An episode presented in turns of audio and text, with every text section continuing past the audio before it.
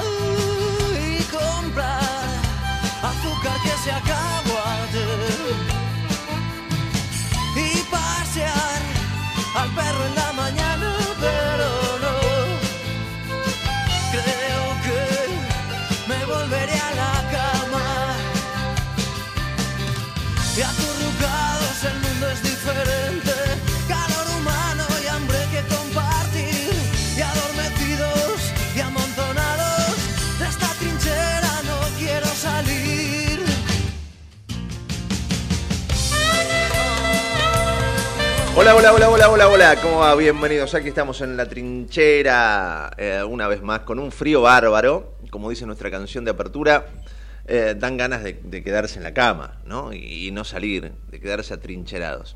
Hoy subí al, colectivo, y viste que yo ya conozco a, los choferes, me termina siendo amigo. ¿Usted se hace amigo de los colectiveros? Yo sí. Voy, estoy utilizando mucho más subte, mi amigo. Ah, usted. se complica la cabina. Eh, porque está la cabina. Pero yo con lo del subte también, porque cuando lo veo, viste que a veces te miran, por lo no, claro, se me saludan los muchachos, yo los saludo. Sí tengo un amigo que terminó eh, saliendo un par de años con una persona que se lo ha encontrado viajando todos los días en la estación Callao. Qué linda historia. Y terminó, terminó saliendo dos años, sí, sí, sí. O sea, el, subte es como un Tinder. El subte, exactamente. Es un Tinder de, los de antes, ¿no? Pero da, ¿cuánta gente, ¿cuántas historias de amor habrá así? Yo sí, calculo que muchas. Sí, seguramente. Porque vos la, ves, el primer, ¿qué tal? Hola. Frío, ¿eh? Al otro día, vez, primera, la vez, contacto visual. Claro. Al segundo día ya nos vimos. Entonces, ¿qué tal? Una sonrisita, una respuesta. Si hay una respuesta, ok. Al otro día, che, qué frío. Te amo. No, no, no, es te amo. al segundo. nosotros en nuestra época no era así, era todo de a poquito, paso a paso. Entonces al otro día hace frío. Después, uy, bajás acá, mira, yo también. ¿Qué hacemos? Y ahí salimos. No, gordo, de a poquito. no, tengo, no tengo tiempo. bueno, pero. Eh, si me pongo ¿Vos así, sí te con, mi amiga? No. No, ah, por eso. Me costó bastante. Por eso, yo sé que te costó mucho. Entonces no, te hagas el, langa.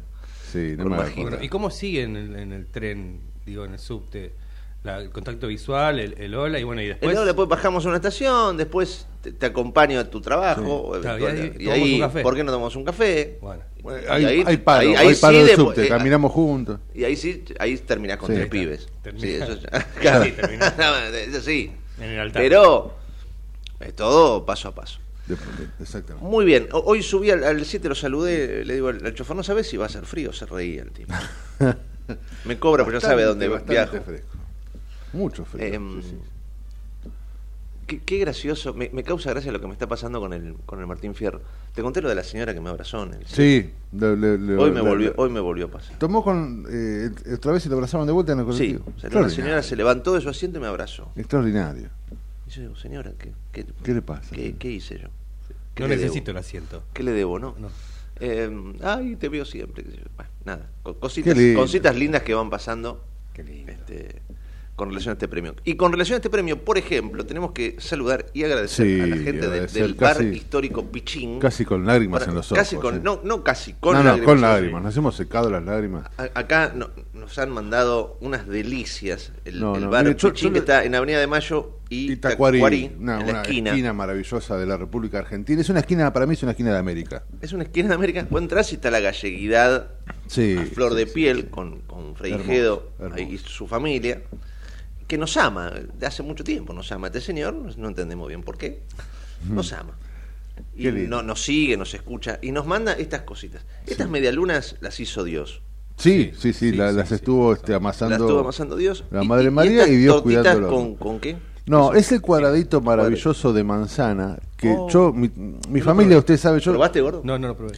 mi familia, este, son Probá. todos gastronómicos, obviamente, papá gastronómico, mis tíos, este, mi tío Juan, Pulpo, ¿probaste vos? Sí. Sí. mi tío Sí. Juan traía esto a la tarde de su bar que quedaba en Córdoba y Porredón. Ujú. Traía esto de su bar, o sea que me trajo, me pasó lo mismo que en Ratatouille, viste que cuando come el Ratatouille el- el- el- el- el- Le vienen los recuerdos. Bueno, me pasó exactamente lo mismo, yo estoy este, emocionado, Emocionante. porque yo esto lo mojaba en el Nesquik frío, Perfecto. y se genera una, una simbiosis. Y, y acá ah, quedó, porque trajo mucho. Sí, trajo. Trajo, para un ejército. Sí. Y trajeron ahí una tarta que tiene un olorcito calentita, recién la sacada del horno. De atún. Qué maravilla. Es, es el cielo. Lo, lo- lo que tenemos acá Sí, para cuando termine el programa, Es tar- una sucursal una tarta de atún hecha en la en, en Avenida de Mayo, en, eh, en Pichín. Es el, el- el cielo. Sí, sí, sí, sí. Yo creo que es una sucursal del cielo. Es una sucursal. Este, la gente que muere y ha sido buena en la vida, Le algunas da- se van al eso. cielo y otras se van a Pichín. Yo sí. creo que San Pedro te recibe con una tarta Sí, de atún sin de duda, Pichín. sin duda. Si te portaste bien en la Sin vida. duda. Yo creo que te, te da, este, te, te premia a partir de porciones. Te portaste más o menos, te da una tirita. Ahora si te portás bien es una tarta. Es una tartita. Este, Y después charlamos. Sí, usted sabe que yo estoy esforzadamente, esforzadamente una dieta desde diciembre del año pasado por cuestiones de, de- de salud, no es por estética. Si fuera por estética debería ir a un cirujano plástico. Estás lindo, gordo. No, no me diga eso. Estás lindo. Aparte estás más flaco. Estoy más flaco, sí, sí, sí, tengo más de 10 kilos abajo. Pero Se digo, nota. me cuido bastante, vengo caminando este, todos los días a la radio, camino 6, 7 kilómetros Ya Y- dentro de poco te vamos a decir gordo solo por por cariño. Por cariño. Claro. Y me va a costar mucho comer solo 7. Me va a costar mucho comer solo 7 de estas. Eh, ¿En el mes? eh, no, ahora a la mañana. Voy a romper la dieta hoy. No, pero este siete cuántos. instante. ¿Cuántos? No, no, pero el médico qué te dice, siete, puedo comer siete. No, el médico me dijo, tengo que ir el martes que viene. Me dijo, si vos te portaste bien, porque fui en diciembre, y volví a ir en marzo, si te portás, te portás bien y venís, venís en julio y veo que estás mejor de parámetros y peso, y- vamos a empezar a hablar de los permitidos y de las cuestiones que te van a Ah, hacer. todavía no tenés permitido. No. Es porque tengo que bajar casi 30 kilos, que es mucho. Eh, 30 kilos. 30 kilos es un, Es un número es un importante. número, sí. Y habré bajado Pero te venís mil- portando mil- bien, venís caminando. Sí, vengo, vengo portando bien, no, no me... Sí, sí, Vamos, sí. sí. muy Eh, ¡Vamos, gordo! Vamos, mucha vamos. verdura, mucha... qué sé yo. Es Riquísimo. una angustia tremenda. es, es un dolor de pecho. Bueno, pero se refleja en salud. Se en- refleja. Sí, Está- a mí está- que me importa Estás lindo, estás lindo, sinceramente. Estás y bien. no puedo... Voy a... Un permitido. Sí, no, permitido. No voy a... Un permitido. Sí, por supuesto. No, no, no, Después voy a te vas bien, caminando. Te portaste bien. Vuelvo caminando. Hoy sí, Volvés porque caminando. tengo que estar trabajando un poquito más tarde a la tarde, por lo tanto Ese es puedo. el tema. Si te clavas una de estas, después, bueno, camino. Es Sí, como, sí, como sí, un, sí, ¿no? absolutamente, absolutamente. Pago, pago Salgo empatado, culpas. salgo empatado. Hoy no, hoy no adelgazo, salgo empatado, digamos. Está perfecto, está perfecto. Pero este, no, Em, mu- muchas gracias, eh, porque es un gesto de, de- de- de cariño realmente. Gracias, valoramos. gracias. Gracias, gracias. Gracias al bar Le Pichín. decía a Gustavo que Sí. vayamos por el Santa Clara. de- Sí, ¿qué premio? ¿Qué premio? Un Oscar, ¿qué nos podemos ganar? Para poder- no, no por el premio en sí, sino para que él gane y sea famoso y millonario y yo pueda comer de esto. Entre, entre los mensajes que recibí, graciosos, porque vos decís, es un chiste, no, es una persona que yo amo profundamente, que en su emoción me escribe, qué lindo que hayas ganado el Oscar. Pero no me lo dice, no me lo puso Extraordinario. como chiste. O sea, esta persona vive en un mundo paralelo. Sí, sí, evidentemente. Sí. Qué lindo verte con el Oscar en la mano, Sí, me pone. Sí, sí, sí, qué lindo. ¿Qué le vas a explicar? Emocionado con el balón de oro de Gustavo Tubo. Claro, por eso. ¿Qué le vas a explicar? No le podés explicar nada y que se vaya a dormir Sí, feliz, se vaya que gane el el Oscar. Oscar. Sí, sí, es así. Em, ustedes dirán el, el editorial de hoy. El editorial de hoy va a salir a las 11, Sí. porque no todo es lindo. O sea, ayer me fui a dormir medio lloriqueando y masticando bronca. Claro que sí. Em, y mucha bronca, y mucha rabia, y bueno, y ahí lo llamé a Urtac, le mandé un mensajito, porque además de ser nuestro compañero y locutor, es nuestro productor, o sea, es el tipo orquesta, y eh, le dije que lo llame a, a Gaby Michi para hablar del tema Preyeso. Voy a titular y después haré el editorial pertinente. Gustavo Preyeso es una basura. O sea, es el tipo que siendo policía secuestró a mi amigo, al primer compañero que yo tuve en mi vida, a José Luis Cabezas, lo torturó, lo llevó a una cava, lo siguió torturando, lo puso de rodillas, le pegó un tiro en la cabeza y prendió fuego su auto. Ese tipo hoy le han permitido ser abogado y andar en la calle, hace rato que anda libre, increíblemente, tan libre como todos nosotros, aquí presentes y aquí escuchando. Entonces, bueno, a las 11 voy a, a- a charlar un poquito sobre esto, pero dejo abierta ¿no? la, la- la charla y el pensamiento a todos ustedes, ¿no? La indignación, ¿no? ¿Cómo La puede pasar Yo esto? no- ¿Cómo puede pasar Tampoco esto? me Bueno, quiero adelantar, pero este, yo no sé si esto pasa en este país, si esto puede suceder. A mí no me parece este, inaudito. Una locura. 10 y 18 en la mañana nos presentamos y arrancamos con todo, que tenemos mucho para hoy. En el medio del caos, pero con buena información. Metete con nosotros a La Trinchera, en pleno corazón de Buenos Aires, con la conducción de Gustavo Tubio. La Trinchera, por ecomedios.com y AM1220. Tigre tiene todo para vos. Conoce todo lo que podés hacer en www.vivitigre.gov.ar. Tigre es mi vida. Mujer, ahora te toca a vos. La Municipalidad de Merlo organiza jornadas de salud integral para la mujer y su familia. Atención médica, mamografías, obstetricia, odontología, pediatría, vacunación, entre otras especialidades de forma gratuita. Accede al cronograma en www.merlo.gov.ar barra salud integral mujer. Intendencia Menéndez. En la ciudad podés hacer cualquier denuncia llamando al 911. Es más rápido, simple y no tenés que ir a la comisaría. Conoce todo en buenosaires.gov.ar barra seguridad. Brazos abiertos. Buenos Aires Ciudad. ¿Sabías que todos los accidentes por inhalación de monóxido de carbono son evitables? Chequea que la llama de tus artefactos sea siempre azul. No olvides ventilar los ambientes de tu hogar todos los días, verificando que las rejillas cuenten con salida al exterior y las ventilaciones no estén tapadas ni sucias. Y controla las instalaciones internas con un gasista matriculado. Con estos consejos, proteges a tu familia. Metrogas, damos calor. En Ezeiza sumamos 100 patrulleros nuevos para la prevención del delito. Con más seguridad, seguimos para adelante. Ezeiza Municipio. Gestión Gastón Granados.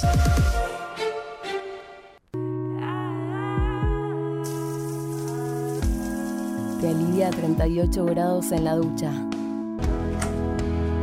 Te refresca a 5 grados cuando abrís la heladera a la madrugada. La disfrutás porque la tomamos en serio. Aiza, lo bueno del agua llega. En el 2023, Almirante Brown cumple 150 años y lo festejamos con obras históricas como los pasos bajo nivel de San Martín, Calzada y Longchamps, el viaducto de Ruta 4 y Rotonda Los Pinos, el primer edificio de aulas y la estación de trenes de la universidad y la nueva avenida Capitán Olivera. En este nuevo aniversario, seguimos trabajando por el Brown que soñamos y que nos merecemos. Todos somos Brown. Vení al Mercado Morón. Panadería, Frutas y verduras. lácteos, Limpieza. carnes y pescados. Pastas y almacén. Abierto de lunes a sábados de 9 a 18. Y domingos de 9 a 13. Reintegro del 40% de tu compra abonando con cuenta DNI. Mercado Morón. Avenida Perón, ex Caona 3883. Intendente Lucas Gui. Ingresá a Edesur, cambia a factura digital y colabora con el medio ambiente reduciendo tu consumo de papel. Es un pequeño gran cambio para un mundo más sustentable. Adherite en edesur.com.ar o en la app Edesur en tu celular. Rosario, tu punto de encuentro todo el año. Conoce todo lo que podés hacer en la ciudad en www.rosario.tour.ar. Ituzaingó suma más herramientas de seguridad. Ya podés ser parte del programa Ojos en Alerta, la red de prevención ciudadana que te permite alertar a través de WhatsApp cualquier emergencia o situación sospechosa en la vía pública. Enviando un mensaje con ubicación, foto o audio, podés contactarte con el centro de monitoreo para que localice la zona y envíe la asistencia necesaria. Conoce cómo sumarte a esta red de prevención ingresando en miituzaingó.gov.ar. Gobierno Municipal de Ituzaingó. Secretaría de Seguridad. Teléfonos útiles José Cepaz. Emergencias 911. Comando Patrulla 02320 440005. Comisaría Primera 02320 422 111. Comisaría Segunda 02320 466 661. Comisaría Tercera 02320 446002. Bomberos José Cepaz 02320 422222. Ambulancias 02320 439300. Secretaría de Seguridad 02320 447464. Defensa Civil 02320 441900. COM 02320 433856. Emergencias COVID 107 147 11 56 18 30 25 y 11 56 18 30 66. José Cepaz Municipalidad. Intendencia Mario Ishi.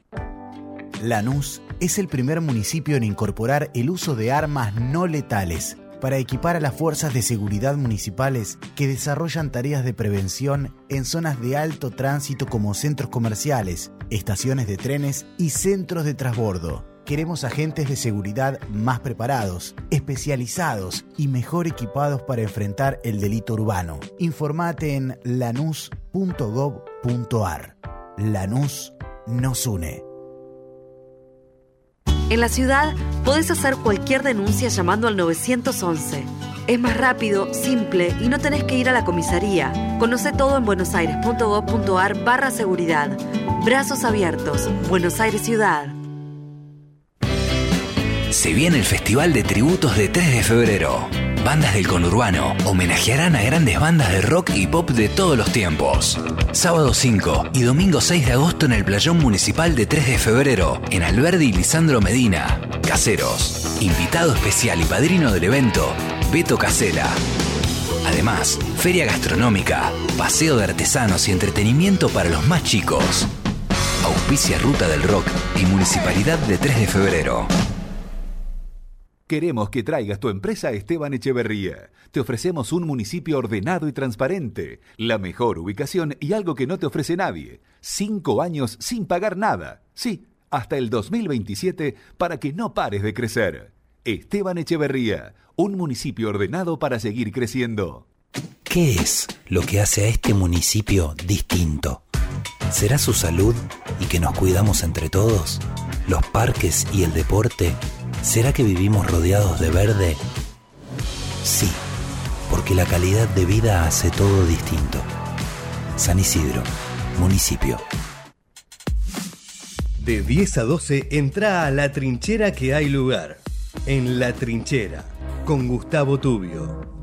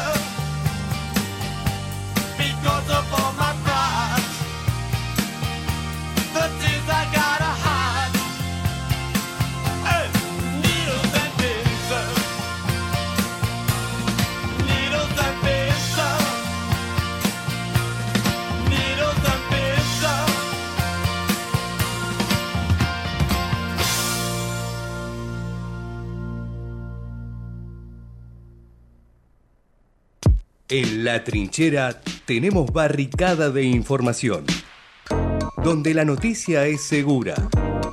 La trinchera, con la conducción de Gustavo Tubio.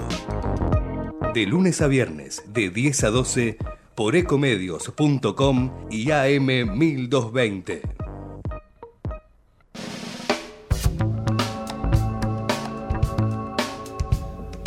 10 y 28 en la mañana, el lujazo que nos damos aquí en la trinchera cada tanto de poder charlar y pensar un poco el país en el que estamos viviendo, de charlar con Carlos Fara, gran analista político. Carlos, ¿cómo va? Buen día.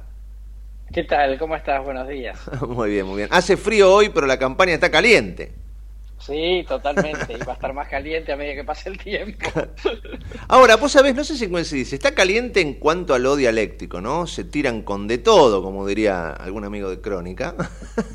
Pero digo, propuesta poca. Sí.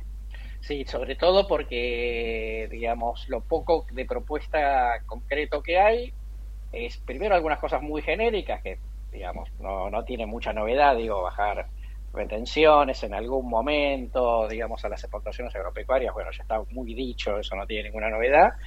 Y segundo, porque obviamente si vos eh, haces alguna propuesta, pero al lado armás un incendio, obviamente lo que llama la atención es el incendio, ¿no?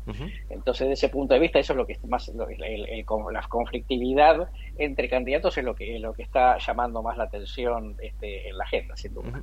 y, y cosas extrañas, porque, a ver, todos sabemos que Massa y Horacio son amigos. Lo han dicho.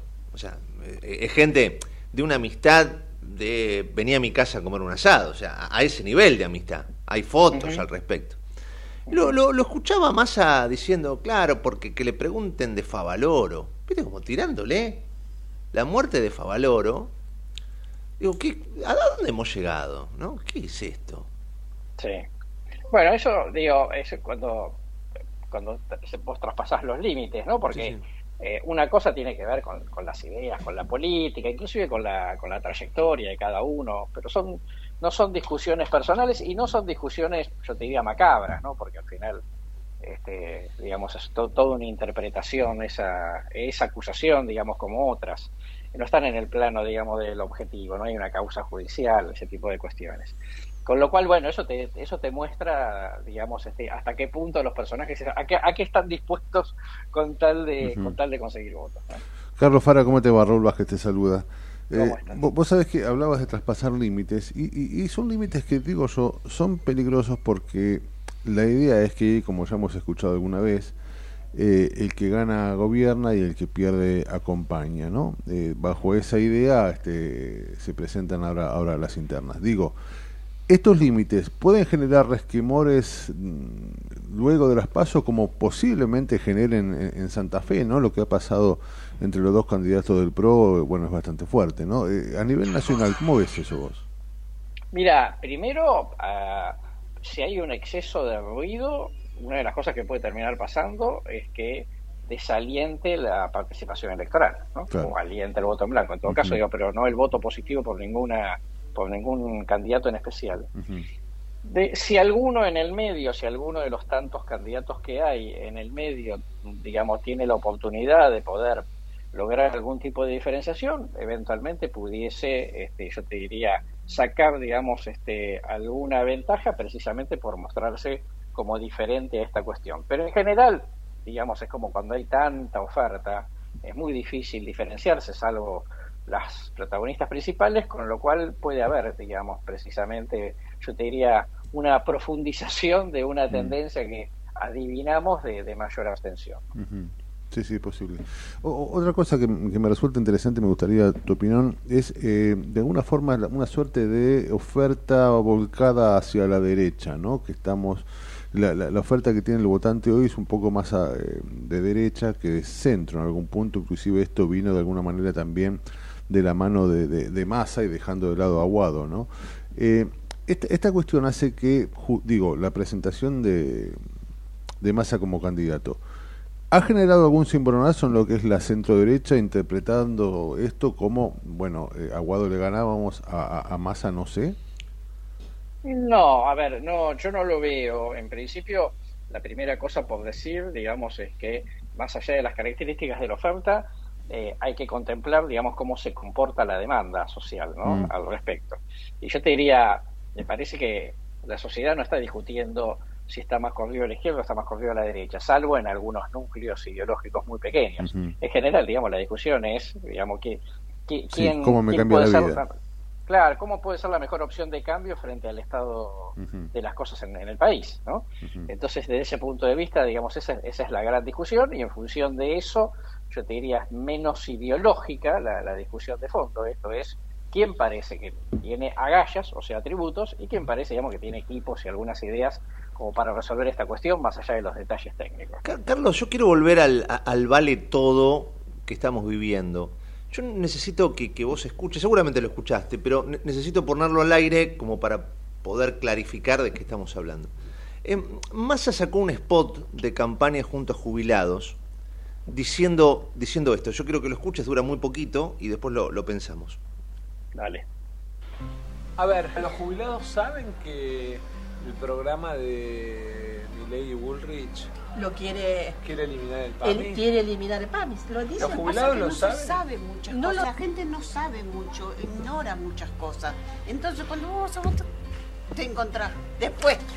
Después ya no hay remedio. Tenemos que saber ahora. Porque hay que ponerlo en número, hay que contarle a los jubilados que si eliminan el, el programa de medicamentos como dicen que lo van a eliminar, el 20% de las jubilaciones automáticamente la van a perder por el gasto de medicamentos. ¿Cómo hace una persona que tiene cinco remedios, por ejemplo, como mi hermana? Es imposible. Eso es bueno que se sepa, porque el jubilado, mira, si tiene que pagar los cinco remedios, ¿cómo hace para comer? No hay nada mejor que, que un jubilado le cuente a otro jubilado para poner blanco sobre negro. ¿Qué están diciendo? Que van a recortar lo que le financia de la luz el Estado a los jubilados, lo que le financia del gas, lo que le financia del agua y las cloacas, lo que le financia de medicamentos, que se acaba el previaje, que se acaban los viajes sociales. ¿Vos sabés que el- en el previaje Ajá, qué bueno lo del país. bueno. Muy bien. En el previaje el 23% de los usuarios son jubilados. ¿Fuiste? Sí, yo. yo ¿Vos también? Sí. ¿Verdad que sí? Gracias. Bueno, gracias. Bueno, ahí lo tenés a, a Massa, Carlos. No sé qué opinas de todo esto. A ver, yo puedo decir, como candidato, mi contrincante mató a Dorrego, ¿eh? es el asesino de Kennedy. Yo puedo decir cualquier cosa. Ahora, ¿quién dijo que Patricia Bullrich va a eliminar el PAMI? ¿Quién dijo que van a sacar el plan de medicamento? ¿Quién dijo que van a sacar el, el previaje? O sea, él lo afirma y es, es irrespetuoso. ¿Cómo vas a afirmar una barbaridad que nadie dijo? Totalmente. Es una locura. Totalmente, totalmente. Este, por eso decía respecto a la, a la, a la pregunta anterior que eso digamos, te da una pauta, digamos, eh, hasta dónde, hasta dónde están los personajes este, dispuestos a llegar, ¿no? Digamos, eh, con una, con una distorsión absoluta. Eh, eso tiene patas cortas, ¿eh? Digo, eh, primero porque, viste, independientemente del dato objetivo, digamos, está claro que un gobierno y un ministro, digamos, con baja credibilidad, este, no puede hacer más que este, darle ese mensaje para que el miedo sea eficiente en el núcleo duro y nada más. Digamos, eso no está para para obtener voto este para obtener voto independiente moderado voto decepcionado ¿no?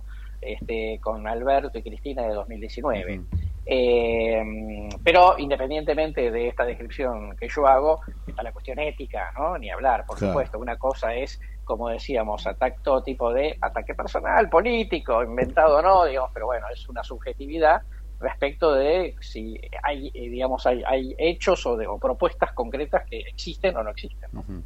Sí, habla de un nivel de, cinismo que, que, bueno que no sorprende, ¿no? No sorprende, pero pero pero molesta, digo, porque ese mismo gobierno que presentó ayer eh, unos préstamos para jubilados por 400 mil pesos y, y, y Samino obviamente salió al cruce planteando, guarda que este préstamo desde el 2012 lo único que hicieron fue eh, aumentar el monto, no, no presenten nada como un plan este, creativo y maravilloso para los jubilados. Digo, hablamos de un cinismo a veces de este lado, a veces del otro, un cinismo que a la gente de a pie este medio la cansa ya, ¿no? Sí, totalmente, por supuesto, desde ya. Eh, y, y además, digamos, eh, en una eh, el, viste que la- las cosas que uno dice eh, dependen o no, digamos, en función de el, el, este, del emisor, ¿no? De la credibilidad del emisor. Bueno, puedes decir cualquier cosa y simplemente porque las decís la gente te va a creer, Claro. ¿no? Si, si el emisor no es creíble, estas cosas, digamos, caen en saco roto Claro. muy automáticamente. Carlos, te lo preguntaba la, la vez anterior que charlamos, te lo vuelvo a preguntar ahora. ¿Vos crees que la, la oposición se da cuenta de esto? O sea, ¿e- ¿está con la guardia alta para enfrentar esta situación? ¿O está muy metida en decirse de todo, ¿no? Entre Patricia y Horacio, ¿no? Descalificarse entre ellos. Porque digo, mientras ellos se descalifican, pasa esto. Massa le dice a los jubilados que van a, a cerrar el PAMI. O sea, ¿están a la altura? ¿Han levantado la guardia? Mira, me parece que están muy, eh, los dos, ¿no?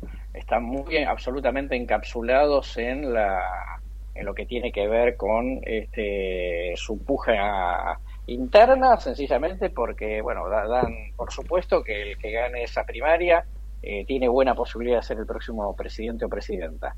Entonces, este, han, han yo te diría, han, han olvidado por completo el contexto. Eh, eh, y me parece que de ese punto de vista, digamos, no solamente este, eh, no, no, no contribuye, digamos, al debate democrático, sino que además muy claramente esa puja, digamos, le puso hace bastante, hace unas cuantas semanas, le puso un techo al, crecimiento de Juntos por el Cambio, ¿no? Es este, lo que se están distribuyendo es dentro de una misma torta y la torta no está creciendo, ¿no? Y desde ese punto de vista, digamos, esto, bueno, pero también abre un, interrogante, digo, porque nadie, nadie, el futuro no, no, no está firmado en ningún lado. Ahora, Carlos, eh, mientras hablamos de, las cuestiones de la interna, que, que, que sí es cierto, digamos, me parece que están discutiendo demasiado entre sí, se están olvidando que, que, que Massa este, sabe hacer campañas eh, y que el peronismo es un partido de, de- de- de poder, ¿no? Y que, y que saben eh, cómo laburar la cosa para, para generar poder. Al mismo tiempo, digo, eh, no digo que me sorprenda, pero sí me parece que da para analizar esta, esta relación que Massa tiene sus buenos contactos con el fondo, esta cuestión de que ha sido aceptado de alguna manera, por decirlo así, por el Círculo Rojo, que el establishment eh, medio que lo, lo acepta y comprende y parece que de a poquito lo quiere transformar en De Gaulle. Eh, ¿cómo, ¿Cómo ves eso? Porque me parece que la oposición no está muy presente, no tiene muy presente esta situación. Sí, a ver, lo- por un lado, eh, te diría que nadie quiere, eh, digamos, este, hacer leña al árbol caído, ¿no? Es algo, digamos, que la opinión pública, bueno, en función del marco de lo que estábamos charlando, también eh, te mide en ese sentido. Segundo, porque nadie quiere aparecer, digamos, como obstaculizador de algo que en definitiva, digamos, si se arregla con el fondo, le da una tranquilidad, le puede dar una tranquilidad a la Argentina y después en el próximo gobierno, el 10 de diciembre, tendrá que barajar y darle vuelta. Ujú. Pero nadie quiere, digamos, este, contribuir a, a la sensación de, de incendio, ¿no? Este, que podría pasar si todo esto va, va de mal en peor.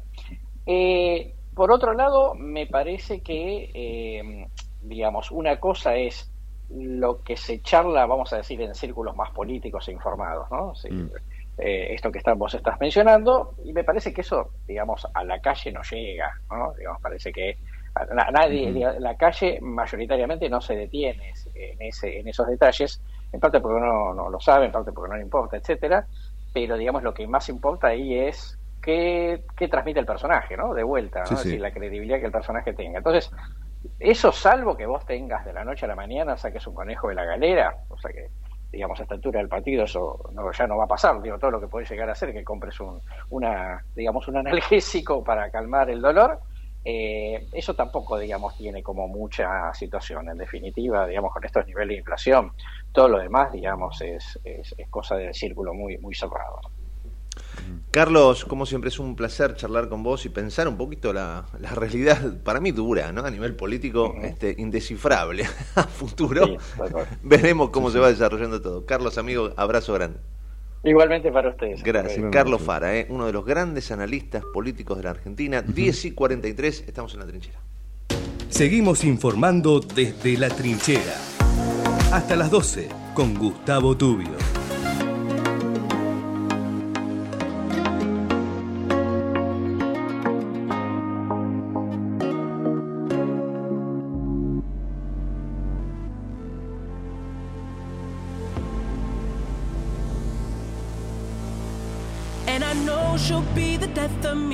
Least we'll both be numb. And she'll always get the best of me. The worst is yet to come. But at least we'll both be beautiful and stay forever young. This I know. This I know. She told me don't worry about it. She told me don't worry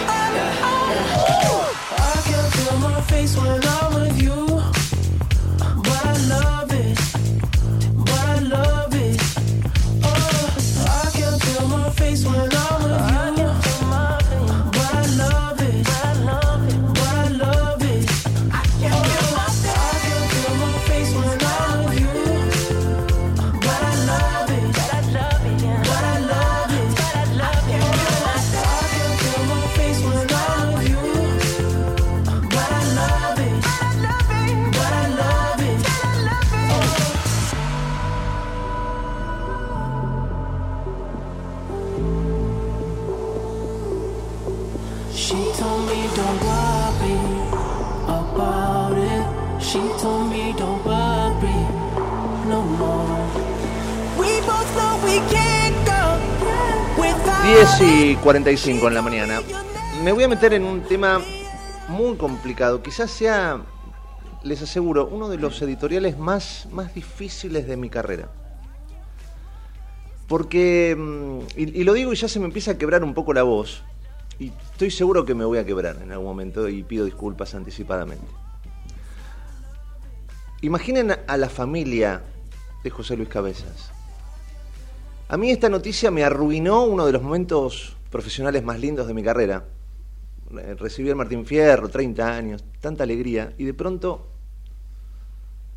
me entero que la justicia acaba de permitirle a Gustavo Preyeso ejercer como abogado. ¿Quién es Gustavo Preyeso? Gustavo Preyeso es una basura. ¿Se entiende? Gustavo Preyeso es una basura. Yo sé que con esto que estoy diciendo, en esta justicia delirante, es muy probable que este tipo, que esta basura, me haga una causa judicial.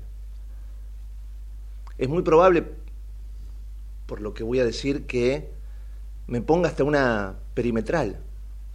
Porque yo le pido a Dios no cruzármelo en una nota. Porque no sé qué puedo llegar a hacer. Esta basura mató a mi amigo, a mi primer compañero en el periodismo. Cuando yo empezaba, hace 30 años, la primera nota periodística publicable en un medio importante la hice con José Luis Cabezas. Y salí tantas veces con él que terminé forjando una amistad. La última vez que lo vi yo ya trabajaba para Canal 13, nos encontramos en, en Mendoza. Estaba Brad Pitt, mirá la época que te digo. Había venido a grabar una película, bajó José Luis, como siempre. Vino corriendo, me hizo un tacle, nos tiramos al piso, nos pegamos, como hacíamos siempre. Nos reímos mucho, mucho, mucho, mucho. Me despidió con una sonrisa llena de vida. Y unos meses después lo mataron, lo asesinaron. Y parte de esa banda de asesinos, de basuras, estaba encabezada por este tipo, que era policía. Policía bonaerense, que clandestinamente trabajaba para Yabrán. Esta basura, porque mi amigo había sacado una foto, lo, perdón, lo planificó secuestrarlo, lo secuestró, lo llevó a una cava, lo torturó, lo hizo arrodillar, le pegó un tiro en la cabeza, lo metió dentro de su auto y lo prendió fuego. Policía. En esta justicia increíble, esta basura no tendría que haber vuelto a ver la luz del día nunca más. Pero hace ya mucho tiempo que está libre como vos y como yo. ¿Por qué? Anda a preguntárselo a la justicia. Y no solamente está libre, sino que encima, gratuitamente, mientras estuvo en Cana, estudió abogacía. Y el tipo es abogado. Y el tipo vos podés este, contratar los servicios de esta basura. Y por supuesto la familia, los amigos, han hecho determinadas presentaciones para impedir que esta basura ejerza. Y ahora la justicia le ha dado a él, a esta basura, la posibilidad de estar tan libre como vos y como yo. Insisto, ojalá que me ponga una perimetral, porque mm, no sé cómo puedo actuar si yo periodísticamente me lo cruzo en la puerta de tribunales. No sé. Soy un tipo de paz, soy un tipo tranquilo, pero te juro por Dios, y lo digo públicamente, que no sé cómo voy a actuar. Lo más probable es que no reaccione bien. Yo estoy hablando ahí con mis colegas, seguramente en un ratito voy a hablar con, con Gaby Michi. No sé si está bien lo que digo o no, pero estoy hablando con mis colegas para nunca levantar un micrófono para que esta basura pueda hablar. Y ahí estoy juntando firmas, bueno, veremos cómo termina esta historia, pero sinceramente yo no voy a levantar jamás un micrófono a esta basura para que él pueda decir, yo lo lamento por la persona a la que defienda circunstancialmente, que pongan otro abogado, pero yo con esta basura yo no, no, no le tengo el más mínimo respeto. Asesinó a mi amigo y tiene que estar en cana el resto de su amarga vida. No tan libre como nosotros. Él y el resto de los horneros y toda esa basura que lo rodea. Me, me duele el alma. eh, Soy un tipo, tengo arritmia y el corazón en este momento me está yendo a 10.000 porque tengo mucha rabia. Mucha rabia. Y si yo tengo rabia, que simplemente era mi amigo, imagínate cómo está la hermana, ¿no? que es un angelito de Dios, que yo la quiero como si fuera mi hermana, que es un ser de luz, porque Gladys es eso, es un ser de luz. No la conoce a mi mamá y por redes sociales siempre le comenta lo que mamá publica como si fuera la madre. ¿Por qué? Porque Gladys es un ser de luz. No, simplemente, ¿qué puedo decir más que que es un ser de luz? Que me imagino que todavía no hablé con ella y ahora me dicen que ya está al aire y debe estar llorando también. Y qué sé yo, da, da bronca. Yo insisto, ojalá podamos combinar con todo el periodismo argentino para mínimamente repudiar esto de, de esta forma, ¿no? Bajando los micrófonos. Hay que bajar los micrófonos y repudiar en las calles. ¿Cómo puede estar pasándole esto a la sociedad, no solo a la familia Cabeza? A la sociedad argentina. ¿Cómo le puede estar pasando esto? Bueno, me dicen que está ahí Gladys. No te voy a decir, Gladys, cómo estás, hermanita de mi vida, porque no, no ya sé cómo estás. Pero bueno, Sí, quiero. hermano, hermano del corazón, no llores porque me vas a llorar a mí. y es verdad, me tomé a tu mamá como prestada. Me, la- me la tomé como prestada. Es una dulce, Sí. publica tantas cosas lindas y Y sí, viste, hay que contestarle. Está, está ahí, te está escuchando y está, te, está, Bueno, te un dice que te ama. grande. Yo también. Bueno, mi vida, acá andamos con esta cosa. Eh, yo te escuché todo lo que dijiste y tenés, tenés razón, eh, Precioso es una basura. Pero ¿sabes qué, Gus? Yo creo que si tenemos que hacer algo, más allá de que Precioso no sea abogado, pero no por un capricho, ¿eh? Por algo muy muy puntual, Sí. porque fue un asesino, porque no respetó ni cuando era policía, nada, no respetó nada. Entonces, si tenemos que hacer algo, no es contra él, sino contra el colegio de abogados, que no pide antecedentes. ¿Entendés? Y si hubiese pedido los antecedentes antes de matricularlo, se daban cuenta que tenía una condena. Porque no es cuestión de juzgarlo dos veces, ya está juzgado. No estamos hablando de eso. Estamos hablando que Preyeso mintió otra vez. Claro, Porque claro, cuando pide, clave, cuando claro. pi- claro, cuando pide la condena, Preyeso estaba cumpliendo, perdón, cuando pide la matrícula, Preyeso estaba cumpliendo una condena. Claro. ¿Entendés? Acá no se lo está juzgando porque se estuvo preso, porque no, eso lo, lo hizo Dolores, ya lo hizo, punto, ya está. No cumplió en la cárcel, no cumplió, bueno, pero ya está, ya pasó, no se puede hacer Sí, más nada. pero como toda basura escondedora, claro, siempre donde tiene la posibilidad Sí, vuelve a esconder, esconder algo. ¿Entendés? Entonces, ¿qué pasa? El colegio de abogados hizo esto, fuimos a, a apelar al colegio de abogados que nos dijo, no, nosotros no pedimos, bueno, pero está mal que nos pida, que es una caja recaudadora nada más, entonces, si no pedía antecedentes, ¿qué hacemos? Entonces nos fuimos al Tribunal de Disciplina del Colegio de Abogados. Y el Tribunal de Disciplina, con muy buen ojo, todas las personas que estaban ahí, ¿qué dijeron? No, este señor es indigno de que sea abogado, le vamos Claro. a sacar la matrícula. Claro. Y se la sacaron. Pero este preyeso, como es preyeso, ¿viste? ¿Viste cuando vos tenés una preyeso? Y es preyeso, es eso. ¿Viste? No, no lo podés, no, no tiene ni, ni, ni siquiera algo para calificarlo, no tiene un adjetivo. Entonces se fue a la Cámara de Contencioso Administrativo y la sala 1 que dijo, no, el señor preyeso no le pueden sacar la matrícula porque él ya se lo condenó. Entonces, el, el, el Tribunal de Disciplina no tiene que hacer eso. ¿Cómo que no tiene que hacer? Yo te lo explico así para que lo entendamos todos, Sí, ¿sí? Está más técnico, por supuesto, Sí, sí, sí. pero yo te lo explico así para que lo entendamos todos. P- primero hay que entender cómo está libre, ya prim- antes porque Primero un- hay que tener... cadena perpetua, pero- Gladys, cadena perpetua. ¿Por qué está libre pero esta basura? Gus, pero no nos enfoquemos en eso, porque si nos enfocamos en eso... Sí, nos quedamos en el pasado, el foco. Nos quedamos en el pasado y perdemos el foco a- de, de lo que vamos. Yo lo aprendí con tantos años, ¿viste? Lo fui aprendiendo. Sí, y sí. porque tengo un abogado, Alejandro Becchi, y, otro hermano del alma, que es Gabriel Michi, que me tienen así, ¿viste? Exacto. Fíjate, fíjate, fíjate. Entonces digo, yo aprendí esto. Entonces, no nos enfoquemos en eso, enfoquémonos, a ver, En lo de- colegio de en- en abogados, hoy. ¿por qué no? Es que lo que nosotros fuimos a reclamar fue eso, ¿eh?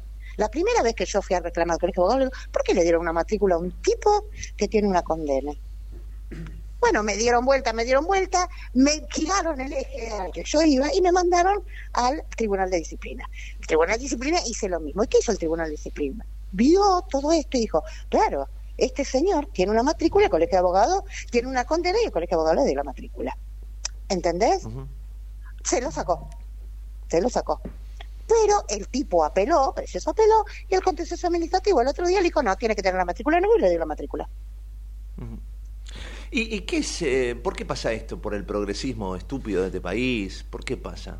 ¿Por qué será Porque que- acá nadie controla nada. Porque, a ver, si vos te recibís de abogado, tenés que... te- a ver, vos haces un laburo y te piden antecedentes. Por supuesto. ¿Y cómo no te lo va a pedir el colegio de abogados? Que es el tipo, que ese tipo después va a, a- a leer las leyes, te va a defender o no. Eh, ¿Entendés? ¿Cómo no te va a pedir? No, no, es increíble. Ya de ahí- del vamos estamos mal. Por eso, el Tribunal de Disciplina, que es el órgano que tiene que revisar todo esto, lo revisó y dijo, sí, esto está mal. Entonces se le saca la matrícula, porque este señor es indigno y no puede tener la matrícula de por vida. De por vida, Claro. fíjate lo que dijeron, ¿eh? Eso fue en agosto del 2021, creo, 2022. De por vida. Bueno, este señor apela y contencioso administrativo le dijo no. Pero contencioso administrativo lo que no entiende es que nosotros no estamos, no estamos juzgando a Preyeso por lo que hizo. Estamos juzgando al colegio de abogados porque Preyeso le mintió y le dijo que no tenía ninguna condena. Y vos sabés que cuando nosotros fuimos al Tribunal de Disciplina nos citaron a todos. Yo estuve, yo lo vi a Preyeso, al abogado Preyeso, había Dios un montón mío, de, no sé cómo de jueces ahí. No, no, no fue tremendo. Vos decís, ¿y sabés lo que les mío. dijo? ¿Y sabés lo que le dijo a los jueces? Es mentira, yo no tengo ninguna condena. Entonces un juez dijo, pero usted tiene una libertad domiciliaria. Si tiene una libertad domiciliaria, tiene que tener una condena. Ah, no, a mí nadie me avisó. Y eso lo Ah, escuché bueno. yo, Gustavo, ¿eh? A mí no me lo contaron. Yo lo escuché. O sea, la, la facultad le enseñaron a hacer crápula hasta este, escondiéndose en... Bueno, pero un asesino, el tipo es un psicópata, es un asesino. O sea, a ver, no, no pidamos tampoco peras Sí, al sí, sí, sí, no, no, ya sé. No pegamos piras al horno. Entonces, no nos vayamos del eje, más allá que este tipo sea lo que sea. Acá hay un colegio de abogados que entrega matrícula a gente que tiene condenas, que la está cumpliendo. Porque ponele que después de que el tipo hizo lo que hizo, le, lo dejen trabajar como abogado. Ponele, que me parece mal, pero bueno, ponele. Pero no, estaba con una condena. Y no era una condena porque empujó a un tipo y lo lastimó. No, era una condena porque planeó un crimen, porque era policía. ¿Entendés? Estaba con una condena. Que la cumplió, mentira, sí, la cumplió en la casa. Pero bueno, acá en este país, viste cómo es todo. Pero eso es lo que estamos peleando. A ver, que, eh, yo quiero que me contesten por qué no entregó la matrícula. Porque no se pide antecedentes. ¿Y por qué no piden antecedentes, señores del Colegio de Abogados? ¿Qué, qué son una caja recaudadora ustedes? Hay que pagarles nada más, cualquiera le puede pagar. Yo, yo le voy a pagar. No tengo ni el título. ¿Cómo es? Qué locura. Ahora me vas a explicar qué podemos hacer para, para frenar esto, si es posible. Pero acá está Raúl Vázquez, que quiere hacerte una pregunta.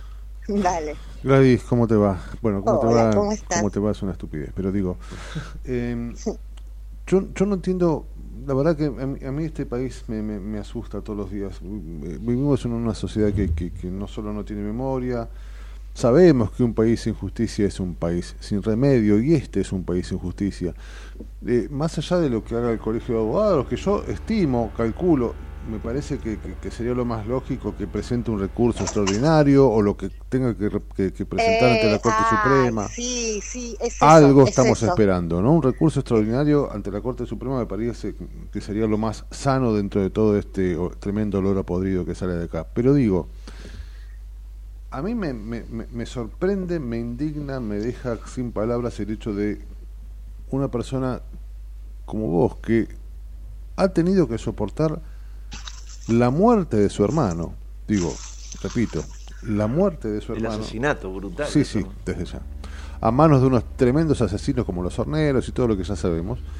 Pero encima ahora le ponemos la mochila de la injusticia.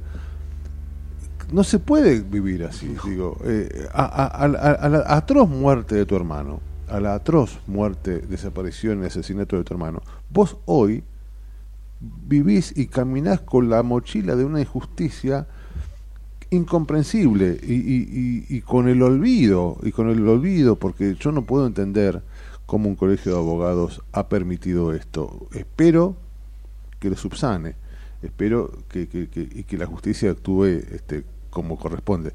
Pero digo, eh, ¿no estás cansada? No, la verdad que, que no, no, digo, me agoto en el sentido de que no puedo terminar. Yo, por ejemplo, ahora estoy trabajando y tuve que decirle a mis compañeros chicos cinco minutos y salgo a atender. ¿Me entendés? O sea, eso me molesta, eso me molesta. Pero después no, es, es una pelea, es mi hermano, es mi hermano. ¿Y sabes qué también? Y yo ya no pienso solamente en mi hermano, yo ya pienso en el futuro, en, en mis hijos, en los de ustedes, Claro, en mis claro, nietos. claro, ¿Me entendés? Porque si esto lo dejamos pasar, cada uno hace lo que quiere. Y no, porque yo no hago lo que quiero en la vida, ¿eh? Hay cosas que no las puedo hacer, no las hago. Yo no vengo al laburo y hago lo que quiero, no. ¿Me entendés? Tengo mis límites. Entonces hay que poner límites. Dios Seamos un país serio si queremos ser serios. Seamos un país en serio. Sin duda. Porque esto no puede, digo, ¿cómo un colegio de abogados no va a pedir antecedentes? ¿A vos te parece? Dios mío, es incomprensible. Gladys, querida, te quiero tanto. Te mando un abrazo Oh, enorme. yo también. Besos, che, felicitaciones por el Martín Fierro. No sabés lo que grité en casa. Gracias, mi amor. Gracias, gracias. Chau, chicos, Te los quiero quiero. mucho, Chau. te quiero Chau. Chau, Vamos a. Me, conmueve la, la fuerza, la, la- la integridad, el, el don de gente, el don de familia. La, la- Este la- país conmueve, Gus. E- Este país Este duele, país, no conmueve. sí, este me país. conmueve Gladys. Y Es este país me duele. Tremendo, tremendo, porque el título, loco, eh, el título es terrible. Es terrible, La es- una película de ficción. Lo contencioso administrativo federal permitirá que un asesino Es, es una película. de terror. condenado Em, sea abogado. Recién lo decía, lo decía Gladys, uno de los hermanitos de la vida que tiene es Gabriel Michi. Gabriel Michi era, era el compañero de José Luis en ese momento, en la editorial Perfil, en la revista Noticias. Desde ese momento también se puso esta causa al hombro. También tiene, tiene imagínate la bronca que tiene. ¿Qué te parece? Pero eh, es un, un profesional con mayúsculas mucho mejor que yo, mucho más serio, mucho más pensante, no como yo que soy un visceral. Visceral. Un visceral, viste, que yo insisto. Eh, no, no me escuchó Gabriel lo que dije antes, lo, lo digo ahora y lo comparto. Yo no voy a levantar nunca en la cámara a esta basura. No lo voy a hacer y voy a tratar de pelear junto a todos mis compañeros para que nunca le hagamos una nota porque, qué sé yo, no sé si sirve, no sé si es tonto, no sé si, si representa algo, pero yo no voy a, a reaccionar bien si me lo cruzo. Y entonces, bueno, voy a tratar de evitar cruzármelo. Hola, amigo, ¿cómo va? Gustavo, ¿cómo estás? Gracias por las palabras. No creo que sea tan así lo que decís. Y aparte te digo una cosa, primero déjame decirte felicidad, felicitaciones por el Martín Fierro totalmente justificado. Gracias, amigo, gracias, gracias, gracias. Vos sabés que me- eh, esta noticia me arruinó esa fiesta. Tengo tanta rabia, ¿viste? Porque esta noticia me arruinó la alegría de haber ganado Martín Fierro. Sí, bueno, te entiendo. Vos, sabés que vos y muchos colegas han tenido un nivel de, de compromiso eh, impresionante, lo mencionabas en tus palabras, el vínculo que generaron los colegas con la familia Cabezas, como este, ellos eh, eh, siempre decían que éramos parte de su familia, que somos Claro. parte de su familia, ¿no? este, pero sí, la verdad da, da mucha bronca, mucha indignación, eh, y es como que pareciera que eh, estos sectores de la justicia permanentemente están esperando que uno esté con la guardia baja, Claro. distraído, para tomar este tipo de decisiones tan desastrosas. ¿no? Bueno, pero esto no va a pasar. ¿Qué, qué podemos hacer para frenar esta locura? Mira, bueno, ahora la- lo que estamos esperando es que el Colegio de Abogados de la Capital Federal apele, presente un recurso extraordinario ante la Corte Suprema de Justicia pidiendo eh, la nulidad de esta decisión eh, y pidiendo que se le quite este, la, la matrícula como abogado a preceso que vamos a contar un poquito, te cuento un poco cómo es la historia. En Sí. su momento, que la, la- la matrícula, él quiere matricularse primero en provincia de Buenos Aires, cuando todavía incluso no había terminado de cumplir su condena. La provincia de Buenos Aires tiene una normativa que dice que una persona con condena vigente no puede ejercer el derecho. Y en este caso, él eh, se la denegaron. Entonces viene a Capital Federal, le dan la matrícula eh, sin advertir los antecedentes de esta persona que todavía no había cumplido el- la totalidad de su condena y entonces a partir de, la de lo que eh, Gladys denuncia y su abogado denuncian activan un mecanismo para analizar el caso. Y ahí llegan a la conclusión que realmente no está en condiciones de ejercer como abogado porque aparte todavía tenía sentencia por cumplir por más que estuviese en libertad condicional pero aparte lo que él hizo es fraguar la información diciendo que no tenía condenas, no tenía antecedentes penales. Claro, Entonces- esto, esto, esto es clave lo, lo que vos señalás. y Acá lo tengo a Raúl Vázquez que, que te quiere hacer una pregunta. Sí. Porque digo, a ver, en, en- en la bronca general, en un país normal, tan solo porque hizo lo que hizo, porque asesinó a José Luis como lo asesinó, porque era policía esta basura, eh, ya solo por eso no podría ejercer. Yo no digo que no, que no tenga la posibilidad de estudiar, qué sé yo, está bien que estudie, pero que para que sepa jurídicamente la barbaridad que hizo, pero de ahí a ejercer, me parece que hay un abismo. Pero eh, es importante lo que señalás. No es solo por lo que hizo, que ya bastaría por sí mismo, sino por esto que vos señalás. Hay ar- argumentos legales puntuales que le impiden, y por eso la rabia, ¿por qué el colegio da este mensaje tan nefasto a la sociedad? ¿Por qué nos obligan a vivir esta, a vos, a, Gaby, ¿por qué nos, a la sociedad argentina, por qué nos obligan a vivir este espanto, Gaby? Totalmente, sí, sí, sí, no, sin duda. Eh, bueno, vos sabés que ahí, acá hay un tema, ¿no? Porque muchos te dicen, bueno, pero eh, parte de la resocialización de los presos es que puedan volver a trabajar. Bueno, en este caso particular, lo que uno puede decir es que esa resocialización no existió nunca de parte de Preso. Primero que nada, porque Exacto. nunca pidió perdón por lo que hizo, Exacto. primero que nada, ni a la familia ni a nadie. Nunca se arrepintió por haber cometido el crimen atroz que cometió. Pero aparte, porque en esta cosa particular, el tipo siguió cometiendo delitos. Es decir, cometió el delito de mentir, de, de hacer una declaración jurada mentirosa este, para lograr su título de abogado, para que lo matriculen como abogado. Es decir, él sigue delinquiendo. Por lo tanto, este tema de la resocialización me parece que no se está dando en este caso, ¿no? Gabriel, ¿cómo te va? Es un enorme placer saludarte, Rol Vázquez es mi nombre. Vos sabés que, bueno, nada, este país te aniquila el optimismo, ¿no? Este, el- la, Argentina evidentemente tiene un montón de deudas. Y digo la Argentina como si tuviera la culpa. La culpa a veces es, es nuestra, es de quienes, qué sé yo.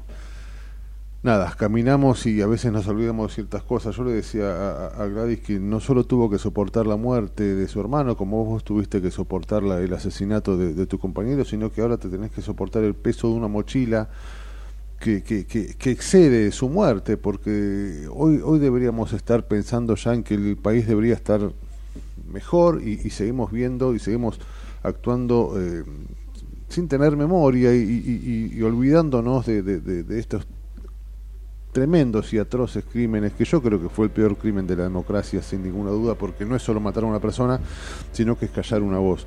Pero más allá de eso, que, que a mí me, me- me aniquila el optimismo, ¿no? Este, uno a veces dice, no, este país va a salir y qué sé yo. Estas cosas a mí son, son inauditas. Dios mío. Eh, el colegio de abogados, yo no sé si está Gil Lavedra y no, ya, ya no sé ni quién ganó. Digo, el colegio de abogados. ¿Qué, se- hace contra ese edificio? ¿Qué se hace contra esa, esa gente que no sirve nada más que para recaudar? ¿Cómo? Porque la indignación, digo, es válida, ¿no? Uno puede estar enojado, uno puede decir, no, esto es cuestión de, de- de- de- del progresismo judicial y de un montón de cosas, y, y decir apellidos y decir nombres y cuestiones, pero ¿qué, qué se hace? A mí me indigna este, que haya pasado 10 minutos y no pase nada. Claro. Mira, lo que yo sé, y esto es este, porque me, me estuve moviendo para activar un poco esta historia, digamos, ¿no? Eh, es que eh, van a presentar un recurso extraordinario, porque acá esta, este fallo en realidad es como que le da la, eh, la posibilidad a Precioso de recuperar su matrícula en contra de la decisión del Tribunal de Disciplina del Colegio Sí, de sí. Abogados. Es decir, es, contra- es un fallo contra el Colegio de Abogados. Lo que tiene que hacer ahora, que lo están analizando y me dijeron que lo van a hacer, es presentar un recurso extraordinario ante la Corte Suprema. Ahora bien, yo lo que digo, eh, el caso de José Luis Cabezas, que como vos bien decís, es uno de los crímenes más atroces de la democracia, es el peor crimen contra la libertad de expresión desde que volvió la democracia en la Argentina, este, te demuestra también eh, el mal funcionamiento de la justicia argentina. ¿Por qué digo esto? Eh, los asesinos de José Luis Cabezas fueron condenados todos ellos a penas de prisión perpetua, ¿no? Eh, ese fallo fue ratificado en distintas instancias, pero hubo en el medio un fallo vergonzoso del Tribunal de Casación de la provincia de Buenos Aires que les redujo la condena a los asesinos y que dos jueces le redujeron la condena considerando que era un delito menor al que se les había condenado y ese fallo fue el que condicionó todo el trámite judicial y permitió que sus asesinos hoy estén en libertad. ¿Por qué digo esto? Porque a pesar de que eso después fue revisto, eh, re- eh, lo, lo corrige la Corte Suprema de la provincia de Buenos Aires y la Corte Suprema Nacional dijeron no, tienen perpetua y tienen que volver a prisión, ellos lograron articular de tal manera para no volver nunca más a prisión, eh, utilizando ese fallo de casación de la provincia de Buenos Aires. En toda la causa judicial del caso Cabezas, en los distintos trámites que hubo, participaron 18 jueces, entre jueces, camaristas, cortes y demás, 18. Hubo solo dos que consideraron que no era perpetua, y esos dos te condicionaron todo el resto de la causa. Esto te demuestra lo mal que funciona el sistema judicial argentino, ¿no? Gabriel, eh, mientras avanza la causa judicial y vos estás muy metido en esto, eh, periodísticamente, mientras tanto, ¿qué podemos hacer? Porque mm, a- acá demuestro y reconozco que en, en esto no soy buen periodista. Yo no le puedo, Gaby, no, no me pidas nunca que le haga una nota de este tipo. Yo no le puedo hacer una nota porque voy a reaccionar mal. Me conozco, soy un gallego calentón y no voy a, no voy a poder, ¿me entendés? Entonces, es porque soy así, soy un gallego calentón, visceral, voy a pasar un mal momento, nada, entonces no quiero. Digo, quizás no se puede, quizás está mal, vos, vos pensás y razonás mucho mejor que yo. ¿Qué podemos hacer también nosotros, ¿no? Eh, a, nivel FOPE, a nivel entidades nacionales e internacionales, En el mientras tanto, ¿qué podemos hacer?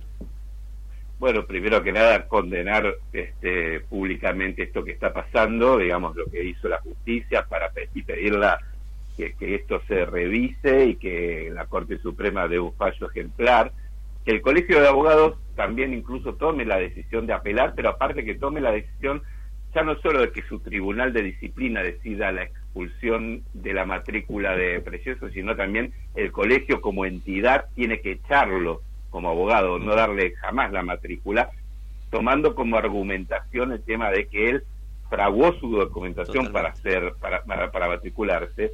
Bueno, hacer mucho ruido me parece con eso. Yo en esto eh, soy igual que vos, Gustavo, o sea, aparte, obviamente a mí esto me afecta en lo personal, por lo tanto, eh, me hace imposible de sacarme ese, ese traje, digamos, ¿no? Pero también tengo una cosa, y, y por eso también muchas veces me, me he indignado este, viéndolo a burlando, desfilar Eh, por todos los medios sí.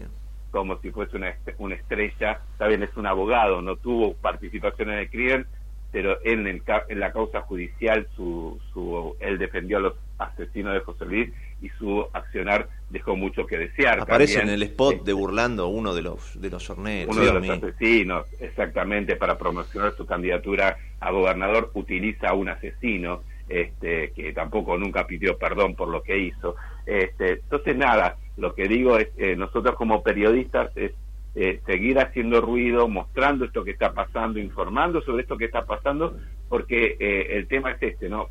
Lamentablemente, lo que ha demostrado el caso Cabezas eh, y otros casos de la Argentina es que cuando eh, se apagan los micrófonos, se apagan las luces de las cámaras y el tema eh, deja de estar en el escenario público, ¿qué ocurre? Los sectores eh, oscuros del poder o la justicia hacen este tipo de maniobras que terminan garantizando la impunidad, ¿no? Claro, pero fíjate lo indefenso que estamos, ¿no? Que tenemos que hacer ruido para que, que pase lo que tiene que pasar. Digo, el, el Colegio de Abogados ya hoy debería haber sacado un comunicado, ya hoy, no, ayer debería haber dicho esto está mal y estamos ya viendo qué hacer. Estamos presentando un recurso de asparo para que urgente la Corte Suprema revea esto. Esto, ¿por qué hay que hacer ruido para que pase lo Y que tiene que pasar? en la Argentina que hay que hacer ruido. Pero es tremendo. Es así, hay que hacer ruido. Y bueno, hagamos ruido. Mira, yo te, yo te digo una cosa es que quizás te, te grafica un poco esta historia, ¿no? Cuando ocurre el crimen de José Luis, bueno, todos recordamos esa frase que se llama, que, que, que quedó grabado en todos, que es el no se olviden de cabezas, ¿no? Eh, la historia de esa frase es muy loca porque en realidad eh, surge de una carta que escribieron los papás de José Luis al otro día de- del crimen. Eh, cuando estábamos velando a José Luis allí en Avellaneda, eh, ellos hacen pública esta carta donde le piden al periodismo y a la sociedad en su conjunto el no se olviden de cabezas, ¿no? No se olviden de nuestro hijo, no se olviden de cabezas. Y yo les digo la verdad que en un primer momento, cuando leí esa carta, dije, no entendía muy bien por qué eh, había que, en ese momento que estaba todo tan caliente, eh, había que ir a esa apelación del no olvido. Y después lo entendí, porque la verdad es que la historia argentina ha demostrado que el olvido ha sido sinónimo de impunidad, ha sido socio de la impunidad. Y es que un caso tapa al otro y entonces nunca se llega a, a- a dilucidar qué es lo que pasó. Y creo que la reacción mediática, la reacción de los periodistas y la, la reacción de la sociedad fue clave para que el caso no quede impune. Eh, y porque hubo todo intento del gobierno de Carlos Menem para que el caso quede impune, para que no se llegue a Alfredo Chabrán, que era un empresario socio de Carlos Menem y del gobierno de entonces. Hubo todo eh, de, también de proteger a la policía bonaerense, este, que la famosa maldita policía que está involucrada en el crimen. Hubo todo tipo de intento por que la causa no llegue a la verdad y no llegue a- a la condena. Y entonces fue fundamental este grito del periodismo, de los periodistas y de la sociedad en su conjunto para que el caso no quede impune. ¿no? Lamentablemente es así. Tenemos que gritar para que las cosas que tienen que suceder sucedan, porque si no, sucede lo que no tiene que suceder. Gaby, querido, abrazo enorme para vos, para tu familia que quiero tanto y bueno, ojalá, ojalá lleguemos a- al fin de esta historia alguna vez. Muchas gracias, muchas gracias a los dos y, y déjame decirte, bueno, de vuelta mi felicitación por el Martín Fierro, pero aparte mi agradecimiento por estar siempre junto a la familia y al recuerdo de José Luis. Abrazo grande, amigo. Abrazo grande. Abrazo grande. Ahí, ahí lo escuchábamos a, a Gaby Michi, gran periodista, gran analista. insisto, para aquel desorientado, Gabriel era el compañero de José Luis a- a- aquel día que mataron. ujú.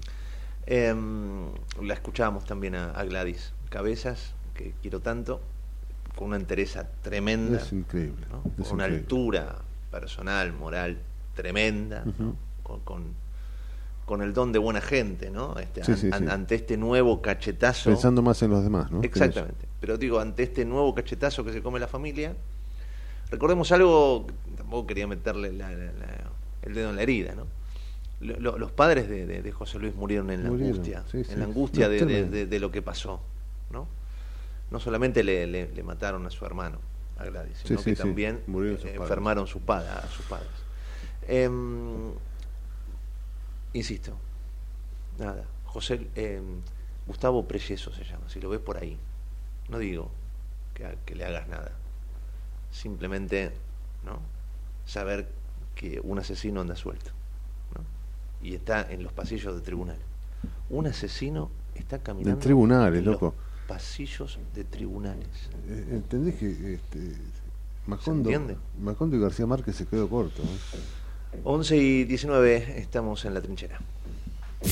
Desde Buenos Aires, transmite LRI 224, AM 1220, Ecomedios. Econoticias. Toda la información al instante. Cielo nublado en Buenos Aires, la temperatura 7 grados 2 décimas, la sensación térmica 6 grados 4 décimas. Títulos de las 11 de la mañana. Allanaron el búnker de drogas de Valvanera donde un periodista compró cocaína en vivo. En el sitio no se secuestró nada de droga ni se detuvo a ninguna persona. El allanamiento fue realizado por personal de la División Antidrogas Norte y agentes del Cuerpo de Investigaciones Judiciales del Ministerio Público Fiscal de la ciudad. El gobierno aumentó un 50% las becas Progresar. El ministro de Economía, Sergio Massa, recordó que las prestaciones, que se incrementarán de 13 mil a 20 mil pesos, beneficiarán a un total de 1.700.000 jóvenes de distintos niveles educativos. Se reúne el Consejo del Salario y las centrales obreras negocian una propuesta en común. La convocatoria del Ministerio de Trabajo tiene como objetivo un nuevo monto del salario mínimo vital y móvil y de las prestaciones por desempleo. Deportes, fútbol, Messi se entrena por primera vez en el plantel del Inter de Miami. El Astro llegó al complejo de la franquicia de Florida anexo al estadio para ponerse bajo las órdenes del entrenador Gerardo Martino y para trabajar junto a sus nuevos compañeros. En Buenos Aires el cielo está nublado, la temperatura 7 grados 2 décimas, la sensación térmica 6 grados 4 décimas, humedad 88%. La mejor información pasó por Econoticias. Ecomedios.com. ¿Cuándo fue la última vez que te tomaste un respiro para ver un amanecer? Descubriendo lugares distintos que te hacen soñar, emocionar. Lugares que se convierten en felicidad cuando compartís ese momento con amigos. ¿Cuánto hace que no te tomas un respiro para descubrir algo distinto? Catamarca es mucho más que un destino. ¿Cómo prevenir dengue, zika y chikungunya? Sin criaderos no hay dengue. Limpia tu patio de objetos que acumulen agua. Elimina agua estancada de recipientes. Reemplaza con tierra o arena el agua de tus flores. Tapa los tanques de agua y cisternas. Tira y perfora llantas para que no acumulen agua. Limpia floreros y bebederos. Recordá, sin criaderos no hay dengue. Intendencia Menéndez. Logramos que mil barrios populares cuenten con conexión a Internet de fibra óptica de máxima calidad por primera vez. Y detrás de ese dato, más argentinas y argentinos están mejor conectados. Conoce más en argentina.gov.ar barra primero la gente. Ente Nacional de Comunicaciones, Argentina Presidencia. American and Merit Hoteles. Primera cadena hotelera argentina. 3, 4 y 5 estrellas. Más de 20 destinos de Argentina y el Cono Sur. Aprovecha el código promocional Puro Branding con el 10% de descuento para los hoteles American Córdoba Park, American Executive Córdoba, American Buenos Aires Park, Merit San Telmo y American Executive Mendoza Hotel hasta fin de año. No válido para fines de semana largos. American and Merit Hoteles. Espacio cedido por la Dirección Nacional Electoral. Que puedas trabajar, descansar y ser feliz no es fantasía, es planificación y sentido común. Un buen gobierno debe garantizar salario, vivienda y educación, nacionalizar los recursos y salir del fondo. El que dice que es imposible no nos conoce. Juan Grabois, Paula Valmedina, precandidatos a presidente y vicepresidenta de la Nación, lista 134B, Justa y Soberana Unión por la Patria. Basta de perseguir médicos. Estudié para salvar vidas, no para hacer abortos. Votá por las dos vidas. Leandro Rodríguez Lastra, diputado nacional, Nueva Unión Celeste, lista 506, provincia de Buenos Aires. Espacio gratuito asignado por la Dirección Nacional Electoral. En las PASO necesitamos tu voto. Marcelo Raval, presidente. Patricia Aurones, vicepresidenta. Lista 92, política obrera. Basta de fracasos populistas. Volvió la libertad para quedarse. Volvió la UCD. Andrés Pasamonti, presidente. Pamela Fernández Margaride, vicepresidente. Lista 20A, UCD. Nadie quiere el aborto. Ponele fin con tu voto. Vota por las dos vidas. Ayelena Lancay, gobernadora. Raúl Mañasco, vice. Partido Celeste. Lista 320, provincia de Buenos Aires. Espacio cedido por la Dirección Nacional Electoral. Unión para defender lo que es nuestro. Unión para representar el orgullo por nuestra patria. La patria sos vos y vamos a defenderla. Unión por la patria. Sergio Massa, Agustín Rossi, precandidatos a presidente y vicepresidente. Lista 134A, celeste y blanca. Informate en ecomedios.com. Seguinos en Instagram, arroba ecomedios. Seguimos en La Trinchera. Estamos en la segunda hora, con la conducción de Gustavo Tubio.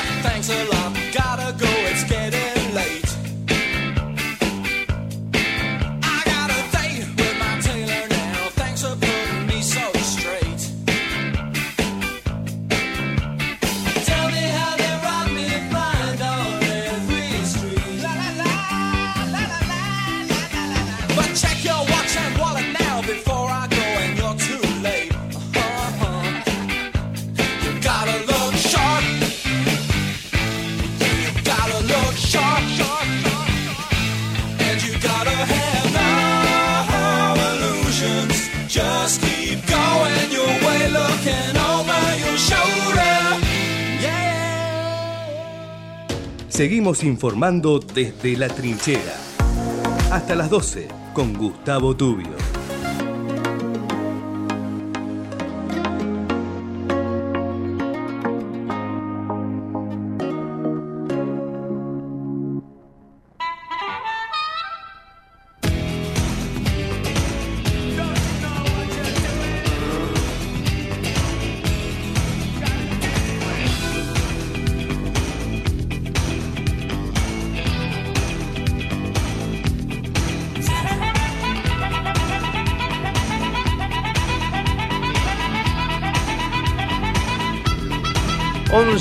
28 en la mañana. Vamos a cambiar de tema. Eh, no se le está dando la, la debida difusión que tiene. Un- una de las eh, de las exposiciones para mí más importantes del año. Sí, sí, sin lugar a dudas. seguro que sí. Aquí en, en la Argentina. Es eh, una, una réplica eh, exacta que tiene un valor impresionante de el manto sagrado.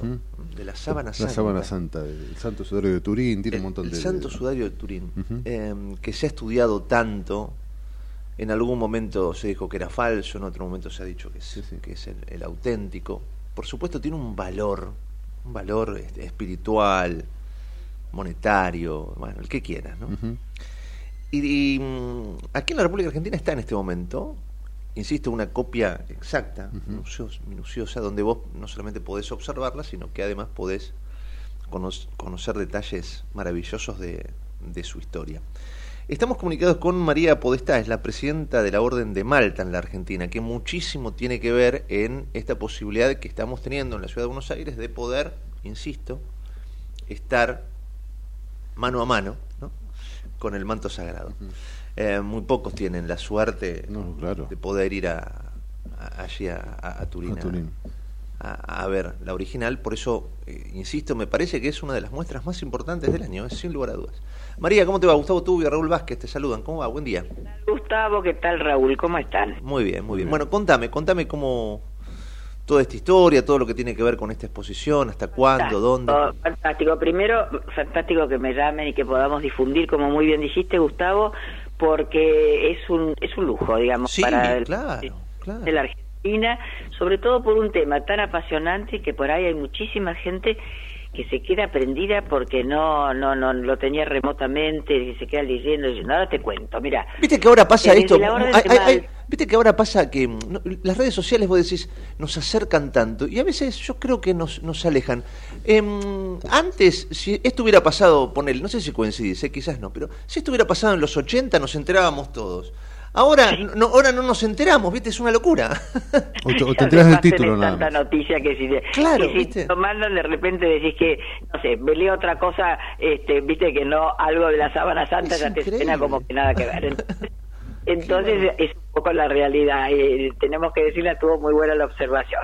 Bueno, te cuento un poco, un poco cómo es la cosa. Este, la Orden de Malta tiene, empiezo por ahí, eh, se maneja de hace mil años, mil años, este, la segunda institución después de la iglesia más antigua, eh, se maneja con carisma que se llama Tuitus Fidei Obsequium Pauperum. No el Obsequium Pauperum quiere decir la ayuda a los pobres, a los más necesitados, a los más carenciados, a los enfermos. El Tuitus Fidei es la defensa de la fe. Entonces, una de las de las eh, posibilidades con que se dio en la orden en Alemania, esto fue hecho en Alemania, fue eh, reproducir la sábana santa de Turín y una cosa que es increíble, por supuesto todo esto con paneles de historia, porque lo que hay que hacer, como vos muy bien dijiste también, eh, eh, esto la Iglesia nunca lo ha reconocido, si bien por supuesto todos los papas lo han visitado y todo lo que fuera, pero la Iglesia nunca se pronuncia ni sobre las apariciones de la Virgen, ni sobre las- el, el Santo Sudario, nada. Entonces, ¿qué decide la Orden de Malta en Alemania? Tomar una reproducción y una reproducción que hoy con la tecnología, que es en 3D, de cómo levantan la figura del hombre, por eso decimos quién es el hombre de la sábana, se llama así la exposición, levanta en 3D y sale, es impresionante verlo, una figura humana en donde coincide todas las laceraciones, la corona de espinas, los golpes, los latigazos, y se ven perfectamente representados en esta figura. Esto es una cosa novedosa que trajimos para que vos puedas imaginar, de acuerdo a las manchas que tiene la sábana santa, cómo sería el cuerpo.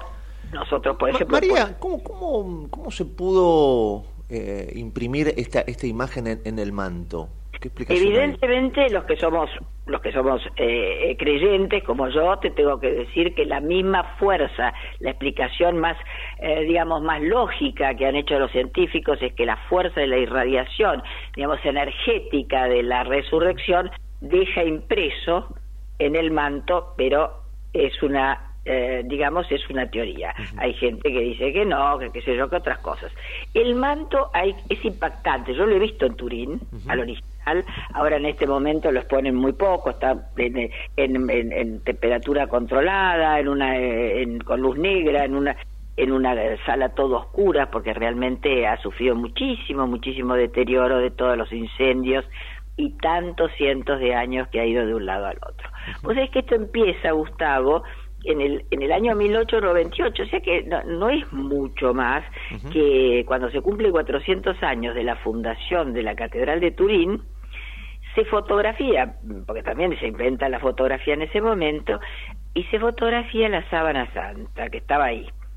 Y en ese momento se produce este hecho único que fue revelado un poco después, que es que se ve la placa, la placa negativa de la fotografía tomada y se puede ver la imagen positiva de un hombre con sus facciones muy nítidas y todas las marcas de, la de las heridas. Este, bueno, esto llevó a que, por supuesto, se iniciaran todo tipo de, de estudios de, de, de- todo tipo, ¿no? Desde el carbono 16 hasta la tela, lo que fuera. Eh, bueno, no hay explicación realmente. Realmente no hay una explicación. El carbono 14 lo, lo ubica hace 2000 años, digamos. hace, lo ubica hace un poquito menos, pero de todas maneras se sabe que tiene un margen de error porque ha sufrido un incendio muy grande en la casa de los Saboya, porque solo tenía la casa de Saboya, por eso está en Turín, y bueno, gracias a unas monjas lo pudieron salvar, por eso se ven unas manchas marrones cuando vos lo ves, y eso es la gente cree que a veces se confunde y cree que ese es el cuerpo. No, ese es el doblez que fue agarrado por el fuego, pero fíjate, se destruyó absolutamente todo el palacio donde estaba y la sábana santa quedó ebne en el medio. Raúl.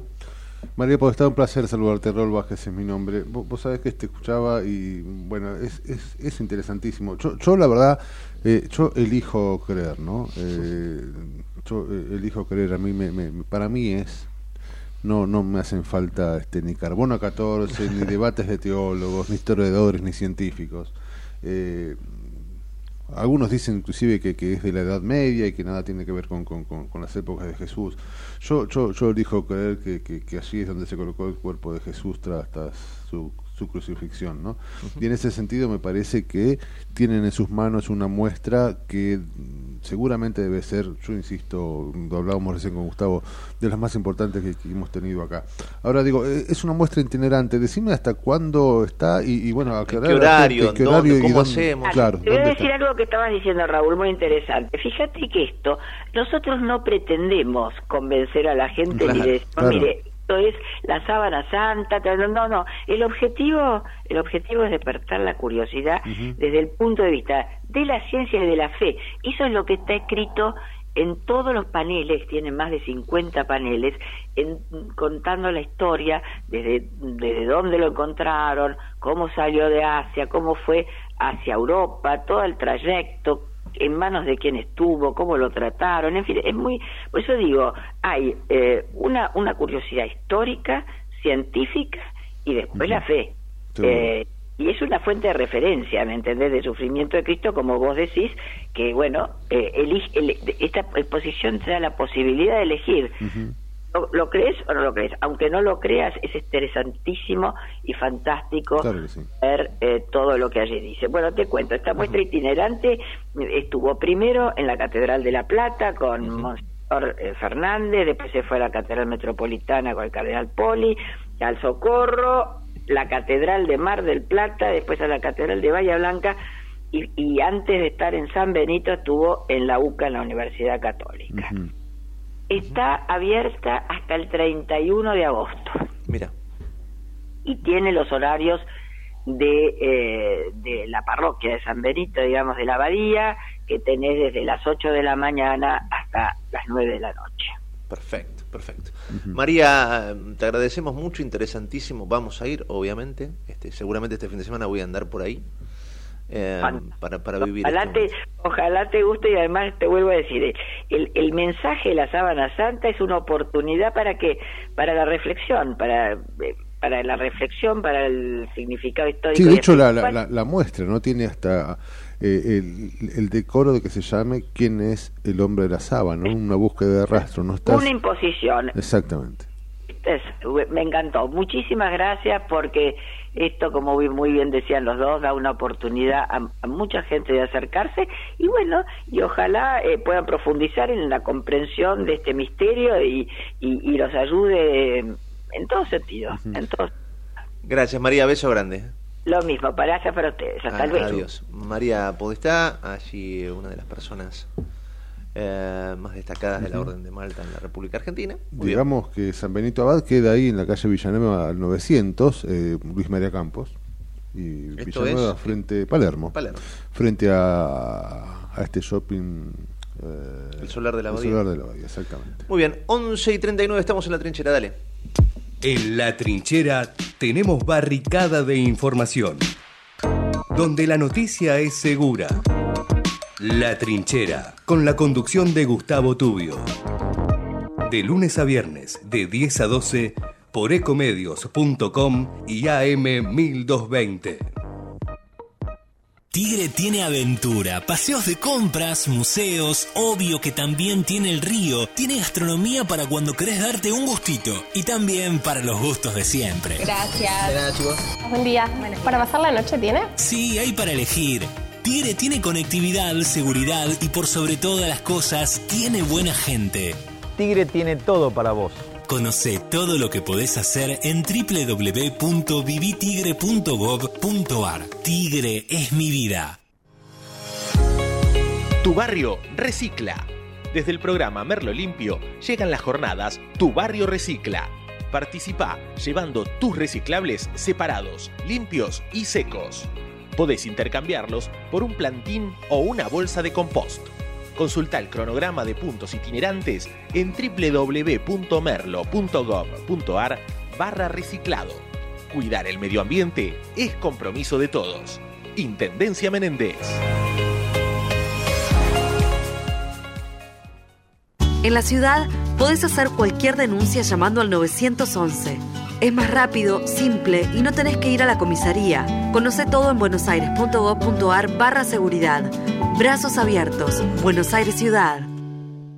¿Sabías que todos los accidentes por inhalación de monóxido de carbono son evitables? Chequea que la llama de tus artefactos sea siempre azul. No olvides ventilar los ambientes de tu hogar todos los días, verificando que las rejillas cuenten con salida al exterior y las ventilaciones no estén tapadas ni sucias. Y controla las instalaciones internas con un gasista matriculado. Con estos consejos, proteges a tu familia. Metrogas, damos calor.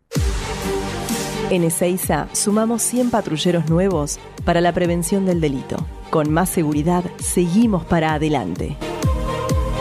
Ezeiza Municipio. Gestión Gastón Granados. En el 2023, Almirante Brown cumple 150 años y lo festejamos con obras históricas como los pasos bajo nivel de San Martín, Calzada y Longchamps, el viaducto de Ruta 4 y Rotonda Los Pinos, el primer edificio de aulas y la estación de trenes de la universidad y la nueva avenida Capitán Olivera. En este nuevo aniversario, seguimos trabajando por el Brown que soñamos y que nos merecemos. Todos somos Brown. Vení al Mercado Morón. Panadería, Frutas y verduras. lácteos, Limpieza. carnes y pescados, Pastas y almacén. abierto de lunes a sábados de 9 a 18 Y domingos de 9 a 13. Reintegro del 40% de tu compra abonando con cuenta DNI. Mercado Morón. Avenida Perón, ex Caona 3883. Intendente Lucas Gui. Ingresá a Edesur, cambia a factura digital y colabora con el medio ambiente reduciendo tu consumo de papel. Es un pequeño gran cambio para un mundo más sustentable. Adherite en edesur.com.ar o en la app Edesur en tu celular. Rosario, tu punto de encuentro todo el año. Conoce todo lo que podés hacer en la ciudad en www.rosario.tour.ar. Ituzaingó suma más herramientas de seguridad. Ya podés ser parte del programa Ojos en Alerta, la red de prevención ciudadana que te permite alertar a través de WhatsApp cualquier emergencia o situación sospechosa en la vía pública. Enviando un mensaje con ubicación, foto o audio, podés contactarte con el centro de monitoreo para que localice la zona y envíe la asistencia necesaria. Conoce cómo sumarte a esta red de prevención ingresando en miituzaingó.gov.ar. Gobierno Municipal de Ituzaingó. Secretaría de Seguridad. Teléfonos útiles José Cepaz. Emergencias 911. Comando Patrulla 02320 440005. Comisaría Primera 02320 422 111. Comisaría Segunda 02320 466 661. Comisaría Tercera 02320 446002. Bomberos José Cepaz 02320 422222. Ambulancias 02320 439300. Secretaría de Seguridad 02320 447464. Defensa Civil 02320 441900. COM 02320 433856. Emergencias COVID 107 147 11 56 18 30 25 y 11 56 18 30 66. José Cepaz Municipalidad. Intendencia Mario Ishi.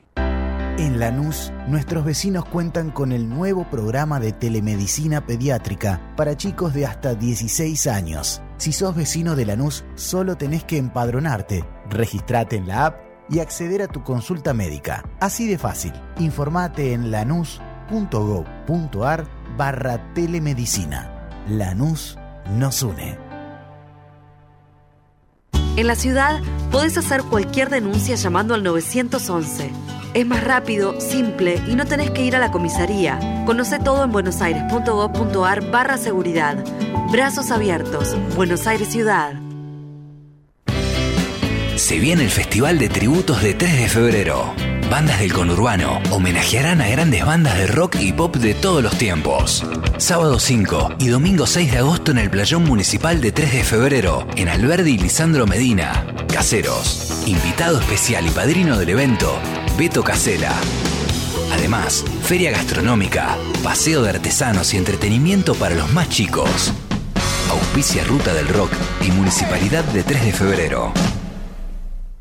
Queremos que traigas tu empresa a Esteban Echeverría. Te ofrecemos un municipio ordenado y transparente, la mejor ubicación y algo que no te ofrece nadie. Cinco años sin pagar nada. Sí, hasta el 2027 para que no pares de crecer.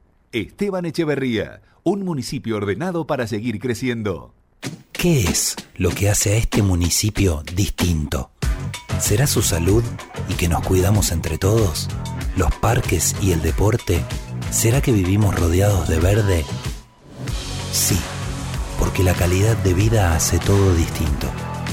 San Isidro, municipio. Seguimos informando desde la trinchera. Hasta las 12 con Gustavo Tubio.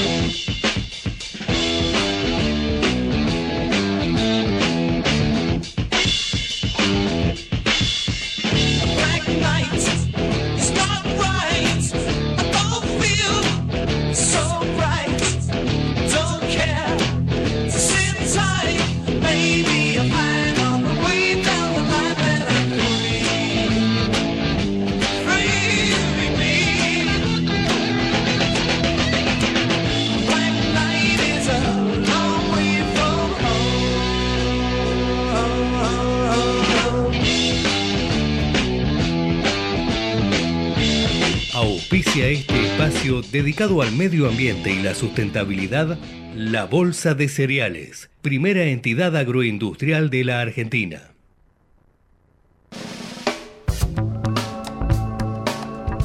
11 y 47, estamos aquí en la trinchera con Guillermo Saldo, mando la bienvenida para hablar de temas ambientales. Guille, ¿cómo va? Bienvenido. ¿Qué tal? Muy buenos días y bien, bien rockera la mañana. Bien rockera. Eh, bien rockera. Y hoy nos vamos a dedicar a la sustentabilidad en la Patagonia, Sí. eh, con dos temas me parecen muy, muy interesantes y por allí no se habla tanto. Eh, ustedes recordarán, y, y hubo mucha cobertura, en el 2021 un gran incendio en la zona del Bolsón, en la Cuesta del Sí. Ternero, Sí, que duró un mes, quemó viviendas, eh, generó muchos, muchos problemas y todo nació a partir de un asado mal apagado, Oh, ¿no? Dios ¿Fue el mismo de Cholila? No, me- no me acuerdo. Eh, lo que pasa es que hu- hubo varios Hubo focos varios en, la, en la- en comarca andina. Este está detrás del cerro Piltriquitón, que está justamente eh, cerca del Bolsón, camino al Maitén. Eh, eh, 16.000 hectáreas. Eh, y, Y por un, por que- asado mal apagado. Exacto, la sequía más eh, las grandes temperaturas. En verano ha llegado hasta 40 grados centígrados, o sea que realmente es, es peligroso. Eh, y lo bueno es que y científicos y docentes de la Universidad Nacional de Río Negro, con apoyo de, de algunas organizaciones internacionales ambientalistas, eh, se va a dedicar a recuperar bosques andinos en esa zona con especies autóctonas. ¿Por qué? Porque habían empezado a aparecer las exóticas, tienen que ver con pinos, que crecen mucho más rápido y se transforman en plagas. Y en este caso, por supuesto, los cipreses y las lengas necesitan ayuda. O sea, hay, hay- que llevar plantines, hay- es todo un trabajo que hay que hacer, pero al mismo tiempo se está trabajando con la comunidad. Esto, esto es muy interesante. Eh, ¿Por qué? Porque hay gente viviendo allí. ¿no? Esto no sería parque nacional. Por lo, ta- por lo tanto, este, también se empiezan a explorar la posibilidad de diversidad en la producción. Chile lo ha hecho esto con algunas plantas autóctonas. Por ejemplo, yo les hablo de, de calafate, eh, de maqui, murta. Son especies, arbustos eh, que tienen frutos eh, antioxidantes. Dicen inc- inclusive que eh, tienen mayores propiedades que el arándano. Esto se podría producir de, man- de manera este, integral y, y obviamente sustentable y poder exportar. Eh, esto es una, una posibilidad inclusive de generar un manejo de toda la zona, de toda la región que sea sustentable. Por un lado, este, especies autóctonas y no incorporar exóticas que generan eh, problemas. Bueno, me parece una, una noticia importante para ir trabajando en lo que es la cuesta del ternero en el Bolsón. Y por otro lado, les quería traer ot- otra, otro problema que hace unos años no existía. Hace 20 años prácticamente no había guanacos en la Patagonia, se estaban extinguiendo.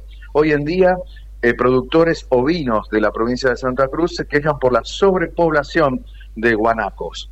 ¿Esto por qué? Porque hay eh, falta planificación. En realidad, Australia lo resolvió con eh, los canguros y otras especies eh, autóctonas. Por un lado, ganadería, y por otro lado, lo que son la- las especies autóctonas, en este caso la fauna autóctona, como es el guanaco, que es un camélido americano. Eh, fíjense que el 50% de la población de guanacos está en la provincia de Santa Cruz. Estamos hablando de 3 millones de cabezas, de acuerdo a la estimación. Y hay 2 millones de ovinos, de ovejas. Eh, y según lo que dicen, y se quejan los productores rurales, es que los guanacos este, consumen lo que casi consumen dos, eh, como dos ovejas. Y ustedes saben que la zona de Santa Cruz, con la sequía, más las cuestiones macroeconómicas que afectan al país, este, está generando cierres de algunos establecimientos ovinos. Este, y entonces, lo que era eh, una, una medida positiva, que es el plan eh, de manejo sostenible del guanaco, se transforma en un nuevo problema que hay que solucionar, ¿no? Hablabas, Guillermo, de, de- de planificación. Digo, es una palabra que en este país este, es Sí, casi redundante, ¿no? No hay planificación en algunas cuestiones como la economía y demás. Imagínate si tendremos planificación por el tema de los guanacos, ¿no? Sería, Claro, este, es casi claro. una utopía, lamentablemente. Pero vos, vos sabés que hubo una experiencia piloto eh, de eh, producción de carne de guanaco eh, y se la envió a Bélgica y, y ha tenido eh, bu- bueno- buenos resultados. Lo que pasa que este, hay, hay- es- todo es una pla- planificación. Cuando hay sobre- sobrepoblación viene el problema. Fíjense, les recomiendo a la gente que tenga Netflix, si puede ver el documental que produce Obama, el expresidente de Estados Unidos, sobre los parques nacionales del mundo. Eh, hay, hay un espacio donde se habla de Ruanda, hablo de Ruanda, no hablo de un país desarrollado. Sin embargo, ellos tienen un plan de manejo del gorila de montaña y el mono dorado para que no compita con los cultivos eh, de- propios de, de la gente que no se produce papa, Claro, por ejemplo. Eh, entonces hay todo un manejo sostenible, hasta acá se puede hacer, eh, cultivar, más allá es parque nacional y no se puede realizar. Y esto lo, lo logra eh, Ruanda después de, de haber sido un país devastado por las guerras fratricidas y, y por problemas este, socioeconómicos, ¿no? Eh, o sea que tranquilamente podríamos hacer una planificación de hasta dónde pueden Sí. estar los guanacos y hasta dónde pueden estar las ovejas. ¿no? Acá hubo una época que hubo superpoblación de gorilas, pero bueno, esa es una definición política que nada Dios tiene que ver. Guille, querido, eh, ¿la seguimos? Sí, por supuesto. Que tengan buen día. Abrazo enorme. Abrazo grande, Guillermo Guille. Saldo, mando nuestro especialista en temas ambientales 1153. Auspició este espacio dedicado al medio ambiente y la sustentabilidad. La Bolsa de Cereales, primera entidad agroindustrial de la Argentina.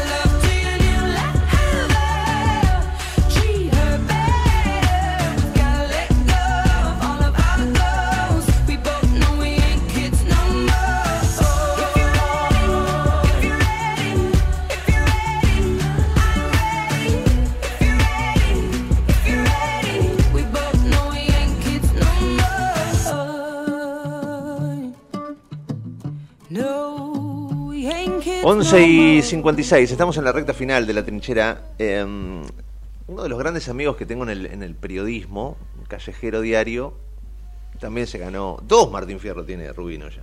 ¿Dos? Mire. Sí, dos. Eh, Fabio Rubino de América, lo quiero tanto, somos amigos desde chiquitos. Ayer me paralizó el Sí, sí. corazón. Ayer cuando vi que el loco este, periodista, obviamente con el periodismo querés mostrar ¿no? y demostrar lo que está pasando. Y está muy bien en, en ese punto, en el sentido de eh, ponerse en la piel de la gente y vivir lo que vive la gente en una determinada zona, ¿no? ¿Por qué fue Fabi a, ese lugar? Fue porque los vecinos dicen, hay un búnker que la policía conoce, nadie hace nada, esto es una locura, la gente viene a comprar droga, es un despelote permanentemente, a la vista de todo el mundo. Rubino fue, se paró ahí, empezó a salir en vivo en el programa de Pamela y dijo, a ver, mira, te voy a demostrar cómo se puede... com-". Entró caminando, subió una escalera, compró merca en vivo, salió, le temblaba todo. Yo lo miraba y digo, este pibe, le podían haber pegado un balazo de Sí, la sí, puerta". claro, no, yo puso en riesgo su Lo más vida. loco es que él sale caminando en vivo, viene la policía y se lo llevan detenido a Rubino. Sí, a declarar. A declarar. Bueno, hablábamos de la justicia hoy en este Pero país, ¿no? te das cuenta, 24 horas después arman un procedimiento, van a allanar y no encontraron nada. parió, che, se nos Pero escapa. mirá vos.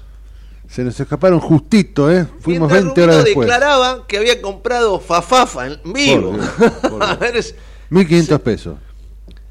Bueno, una situación delirante. ¿Te das cuenta de lo que te acabo de contar? O sea, un periodista en vivo sube una escalera, compra merca de una puerta en vivo, paga Mm. 1.500 pesos, le dan la merca, sale, se lo llevan en cana al periodista, Sí, sí, para 24 horas después un procedimiento y no encuentran nada.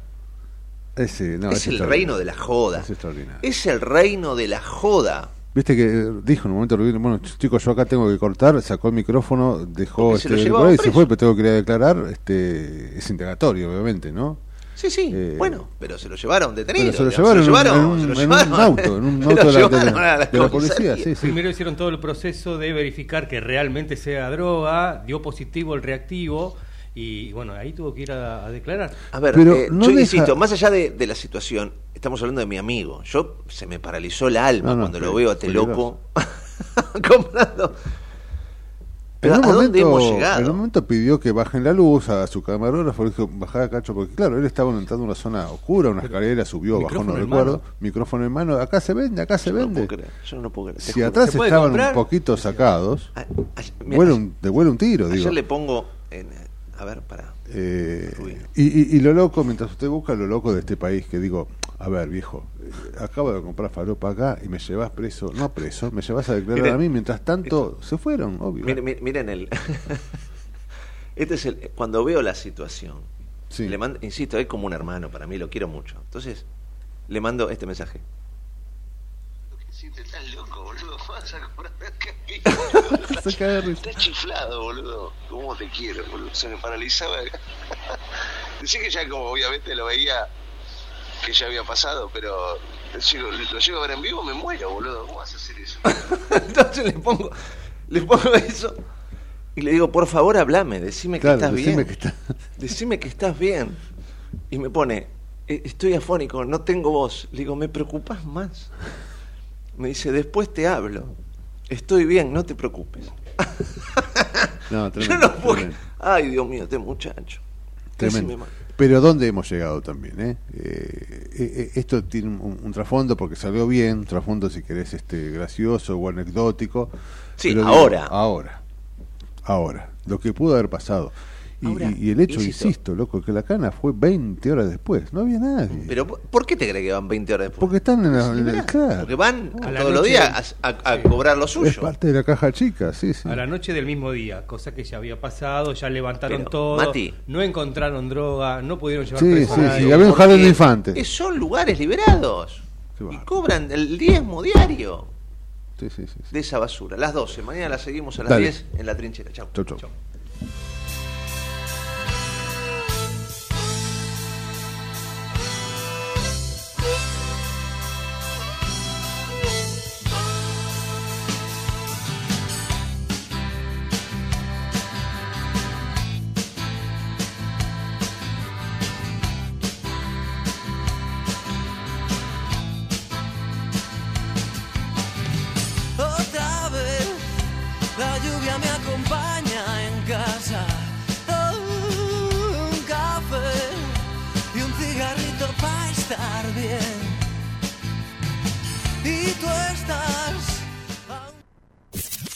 Buenos Aires, transmite LRI 224, AM 1220, Ecomedios